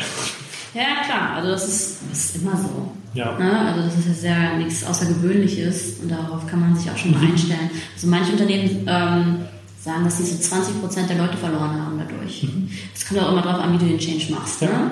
Also wenn du den besonders äh, krass und hart machst, dann sind ja. das wahrscheinlich mehr. Und je mehr die Leute mit einbeziehst, desto weniger werden das wahrscheinlich, mhm. die gehen, weil sie halt die Ängste nicht so haben mhm. oder mehr verstehen, warum das so ist. Aber ein paar werden immer gehen. Ja. Das bleibt nicht aus. Und das ist halt gut, wenn man das weiß. Ne? Ja. Dass man nicht denkt, oh Gott, ich habe alles falsch gemacht, alle Leute. Nee, nee, nee, das, das nicht. Ich finde find halt nur diese, äh, dieses, also wie gesagt, aus, aus meiner Überzeugung, ich gehe da noch offen mit um, aber ich war mir halt selber jetzt nicht so bewusst, okay, ist das jetzt der richtige Weg, weil halt aus manchen Ecken immer so, nee, da sprechen wir jetzt nicht drüber. Das ist so, ja, doch, dann musst, du drüber sprechen. Also ich würde es für mich selber würde ich wollen, dass jemand, dass, dass, dass mit mir so umgegangen würde, wäre ich jetzt in der Situation, dass, hey, Riesenveränderung und ich muss jetzt, ich muss jetzt durch. Voll. Und ich spreche das an und dann sagt jemand so, nee, nee, komm, schon. Das so, Voll, also das ist super wichtig und vor allem, wenn ihr auch gerade gewaltfreie Kommunikation habt, das hilft dabei enorm, ja. ne, solche Gespräche zu führen. Gerade in den Kinderschulen. Ja, ja, ja. Na, aber ihr arbeitet dran, euch ist bewusst, dass das ein wichtiges Thema ist. Ne? Mhm. Weil dadurch kann man ganz viele Konflikte schon mhm. gut lösen, weil man wirklich äh, wertschätzend miteinander spricht. Mhm. Habt ihr da auch ähm, Macht ihr da auch manchmal so, so Mediation? Das macht Lea, ja, eine Mediatorenausbildung. Ja. Dann zwischen, keine Ahnung, Ex-Managern, wenn die halt so. Kommt drauf an, also es gibt zwischen ähm, einzelnen Parteien, ne? also mhm. in ganzen Teams kann man sowas machen, aber auch mit Einzelpersonen, die irgendwie im Streit sind. Mhm. Das macht Lea halt bei uns, ja. Cool. Auch auf Deutsch und Englisch. Auch auf Deutsch, sehr gut. ähm, genau, was mich auch noch richtig doll interessiert, was für die Unternehmen, die das nachher lesen sollen, bestimmt wichtig ist, ist, ähm, was würdest du anderen raten, ähm, die sich jetzt auf den Weg machen wollen? Ähm, ganz, ganz stark. Also die sich, du meinst, die sich auf den Weg machen wollen, quasi die Entscheidung zu finden, sollen wir es machen oder nicht? Genau, wollen wir es machen oder nicht, aber auch vielleicht, wenn Sie sich entschieden haben, will ich es machen, also es kann ja, die andere Antwort kann ja gestaffelt ja. sein, wenn Sie entschieden haben, Sie wollen das machen, ja. was würdest du denn raten, ja. wo, wo soll, was ist euer erster kleiner Schritt, den ihr der, machen sollt? Ja, also der erste, der erste halt immer, also halt erstmal lesen, erstmal gucken, okay, womit geht's, womit geht's halt los? Mhm. Ähm, das Konzept, also Reinventing, das ist halt so, ja, ist halt das Standardwerk. Das ist aber wirklich ist toll. Ja, also halt so, ist man, wenn du jetzt anfängst, direkt Holocracy zu lesen, dann ist ja okay, dann kriegst du Holocracy vielleicht, aber in den Venting es gibt doch mal eine, es, genau, das gibt doch mal eine ganz andere mhm. Perspektive darauf, was eigentlich, was eigentlich abgeht. Mhm. So. oder was abgehen soll oder was in Leuten vorgeht. Und ähm, halt auch die Geschichte damit zu verstehen. Toll. Das ist halt, wenn du dann natürlich, ich würde nicht nochmal das Ding machen mit, ey, wir machen ein Zwei-Tages-Coaching und dann geht's mal los. Geht, aber der Weg ist halt extrem lang und dann, ich glaube, wenn man sowas auf, auf Company-Ebene macht mit irgendwie ein, zwei Coachings und dann geht's los, dann, dann ist es, glaube ich, zum Scheitern verurteilt. Wir haben es mit Ach und Kracher durchgezogen. Mhm. Was ich vorher ganz, ganz häufig gemacht habe, ich habe mich mit mehr Leuten unterhalten, wo die Adaptierung gescheitert ist, als mit Leuten, wo sie geschafft, wo sie Spannend, geklappt hat. Ja. Mhm. Das war, das war sehr, sehr gut. Und es kam auch bei jeder, ähm, bei jeder Firma kamen andere Dinge raus, die, ähm, ja, die, die, die nicht auf dem Zettel stehen hatten. Also die nicht richtig adressiert worden sind. Dann. Könnten wir auch mal eine Story draus machen. Mhm. So immer die ganzen Kontakte geben, dann interviewe ich ja auch alle. Das ja. das ist, ja, nee, das ist, das ist, das ist sehr, sehr interessant. Ne? Du ja. denkst, okay, auch gerade wo bei kleineren Teams und irgendwie dezentral und so und, äh, und da geht's halt, also da hast du dann, wenn du dann starke Charaktere hast, die auch nicht zusammen in, einer, in, einem, in einem, Standort dann sind, mm. dann ist das, ist das grundsätzlich, das ist ein Schmerz im Hintern vergiss es. Und da, da muss, also da du dann erstmal, sagen wir mal, wenn, wenn dieses, das, das würde ich halt erstmal gucken, okay, ist diese Unternehmung, ist die eigentlich dafür ausgestattet? Also passt es auch so. Ist die, ne? ist die nicht nur, ist die nicht nur, ähm, sondern, ach, ist, das, ist, ist das, ist das, ja, es gibt einen Mindset-Shift, aber ist grundsätzlich ist dieses Mindset da, das so zu machen. Und ich glaube, da hast du in einem Startup halt einfach bessere Voraussetzungen als jetzt in einer in so einem klassischen, also einem klassischen Mittelständler, wie es schon seit 20 Jahren gibt oder sowas. Also ich glaube, da hast du weniger. Ich glaube, im Konzern ist es am schwierigsten, weil ja, da ist es Politik. Genau. Aber da ist ja auch, da kenne ich auch ein paar Stories. Da, also wenn, es gibt ja gerade irgendwie Automobilkonzerne, ähm, da wird es halt teambasiert eingeführt. Genau, die machen das nämlich immer auf Team-Ebene und auf einmal boomen die und sind mega gut und alle ja. denken, hm, wie macht Ja, das? das geht, ne? Und dann das ja, genau, über das Intranet wird das ja. verteilt genau. in der ganzen Organisation. Ja, Otto ist ja anscheinend sehr weit, mhm. Trivago macht auch richtig ja. viel. Audi. Ah, ja. Also gerade die Leute, die viel mit Innovation und so zu tun haben. Ich glaube, Siemens macht auch richtig viel. Ja. Ja. Weißt du, ist halt wieder genau das Ding. Ist halt so, da hast du halt ein prävalentes Mindset, was schon da ist und gibt halt ganz andere Voraussetzungen. Ich glaube, das ist, das ist wichtig, halt zu gucken, wie sieht denn, wie sieht das auf Teamebene aus, dann mhm. ganz schlimm ähm, auf Manager- oder Ex-Manager-Ebene. Wenn du da, ich glaube, wenn du, wenn du da nicht 80% direkt an Bord hast, dann hast du ein ganz, ganz, ganz schweres Leben, weil das sind so die Multiplikatoren, die alles, die über Gedeih und Verderb entscheiden. Das machen wir auch als allererstes. Also wir sprechen erst mit der Geschäftsführung und HR, ja. wenn die dabei sind. Und dann machen wir meistens erstmal einen Workshop, wo wir die Führungs... Ja. So die ehemaligen Führungskräfte da sind, ja. ne, mit an Bord und sagen, was heißt das für euch? Ja. Ne, wir feuern euch nicht alle, ihr seid ja. trotzdem wichtig, eure Kompetenzen sind ja. trotzdem wichtig. Und lasst uns gemeinsam gucken, wie wir, ne, was eure neuen Rollen sein könnten. Ne? Und so haben wir auch angefangen. Also erstmal im Management-Team das Ganze auszurollen, zu testen und dann zu sagen, okay, wir machen jetzt erstmal bis Ende Januar und, äh, und dann machen wir die Entscheidung und dann die Entscheidung doch eher gefällt, das dann auch so Mhm. Ähm, weil es halt gut ging. Also weil halt jeder gesehen hat, es ging halt irgendwie damit los, ja, Strategie für 2019 ähm, ich war die ersten zwei Meetings, Meetings nicht dabei. Das waren zwei jeweils vier Stunden Sessions dann komme ich beim dritten dazu und dann so, so, was habt ihr jetzt die letzten zwei Meetings gemacht? Hm, ja, es war halt einfach kein Outcome da. Ne? Das war halt auch kein Prozess da, wo halt irgendwie war. So, ja. Meetings effizient gestalten. Genau, also, also ne, jetzt kommt, kommt einer mit so einem kleinen Thema und das wird dann zwei Stunden diskutiert und dann kommst du also trotzdem kein Outcome, hast du so, ey, Lass doch mal sowas wie irgendwie IDM oder so machen. Total, also das so, ist ja das, dann, das Frustrierendste überhaupt, so ja. ein langes Meeting und nachher gehen alle genau. raus und denken so, hm, und jetzt? Ja. Weiß ich gar nicht. Ich hab's, hab's auch echt auch so gespielt. Also ich habe dann auch gesagt, so, ey, also ich habe da so einmal nur Spiele hochgehalten. Jetzt sagt man, was habt ihr die letzten zwei Stunden hier eigentlich gemacht? Und darüber gesprochen, darüber gesprochen, darüber. Wo sind die Outcomes? Genau, was ist die oh, Entscheidung? Wie geht's weiter? Gut, jetzt habe ich hier zwei Stunden gesessen. Und jetzt? Jetzt soll ich nächstes Mal nochmal kommen. Das mache ich nicht. So, dann halt ganz so, wie so ein kleines Kind so entweder nächstes Mal machen wir das halt hier, hier du bringst ein Proposal und wir diskutieren nicht, sondern wir machen eine Reaktionsrunde und bum, bum, bum, und dann gucken wir, wo uns das hinführt. Und ähm, ansonsten brauche ich, brauch ich nicht sitzen und mir das Gelaber von elf Leuten anhören. Wir machen es auch ganz gut, dass wir dann sagen, macht die Meetings freiwillig, die Leute müssen selber entscheiden, ob es ihnen hilft bei der Arbeit oder nicht. Und deswegen genau. muss da vorher stehen, was soll da passieren, was soll besprochen werden, ja. warum ist es wichtig, dass der und der und der teilnimmt. Ja. Es müssen auch nicht mal alle dabei sein. Genau. Kann dann jeder gucken, ob es für einen interessant ist oder nicht. Ja. Und am Ende muss ganz klar sein, wer ist für was verantwortlich, wer macht was bis wann. Mhm. Und dann genau. können wir damit arbeiten. Ja. Aber nicht einfach, wir kommen mal zum Quatschen. Ja, genau. Dafür das können wir so, dann die äh, Kaffeepause nutzen richtig, oder richtig, andere richtig. Instrumente sammeln. Ja, oh, ich, äh, ich, ich hab's gehasst. Du sitzt da nicht so. Und ich saß da jetzt so, boah, hier sitzen jetzt zehn Leute, die alle hochbezahlt sind. Das kostet uns das jetzt. Das kostet richtig viel Geld. Alter, das, das kann nicht wahr sein. Ja. Das kann einfach nicht wahr sein.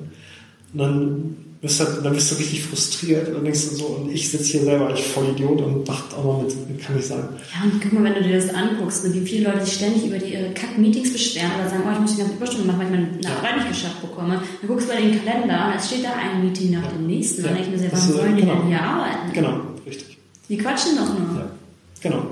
Ja. Und das, und da kommt das, oh Mann, Und das hat zum Glück, nimmt jetzt langsam flacht jetzt ab. Oder ja, ja klar, weil Holokratie hat ja eine krasse, eine krasse Meetingstruktur, ja. ne? in der man sich gut entlanghangeln kann. Ja. Aber dann auch wieder so, ja, lass uns doch nochmal eine Jour fixen. Also, warum? Wozu? Sag mir genau, mal den, genau. Grund, warum willst du das machen? Warum brauchst du da irgendwelche Jour fixen? Was zum Teufel? Ich glaube, super wichtig für die, für die Adoption ist, was ich gemerkt habe, ähm, ist Lingo. Halt nur Sprache. Sprachauswahl.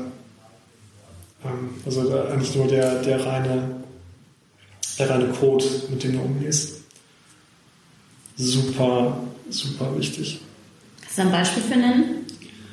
Ähm, geht halt los mit, äh, dass Leute immer noch Teams adressieren, also oder ganz in der, in der Early Practice, ähm, dass, sie, dass sie Leute adressieren dass sie nicht gewillt sind, ah. diesen, diesen Shift zu machen. Ähm, hey, ich adressiere jetzt die und die Rolle mit der und der Accountability und halt diesen, mhm. diesen Shift zu machen von, ja, der macht, ne, implizit macht er das, deswegen sage ich jetzt hier, Roberto macht das. Ja, in welcher Rolle? Mhm. Und das ist, dauert halt extrem lange und was ich festgestellt habe, ist, dass ganz viele Leute einfach, nee, das bauen, wir jetzt bauen auch keine Bürokratie auf. Ja. Das ist so, wir brauchen auf, die Struktur. Selbstorganisation genau, ist kein. Chaos. Ja, genau. Ja. Und, äh, und das wird dann auch von, von manchen Leuten irgendwie so, ja, das baut ja unnötig Bürokratie auf. Das ist so, nee, das baut Klarheit aus. Nicht, genau. Das ist genau das Gegenteil von Bürokratie. So. Und, und da ist Sprache halt mhm. sehr, sehr wichtig für. Also ähm, nicht zuzulassen, dass Leute sich gegenseitig mit Namen adressieren, sondern in Rollen. Ganz wichtig auch in geschriebener Form.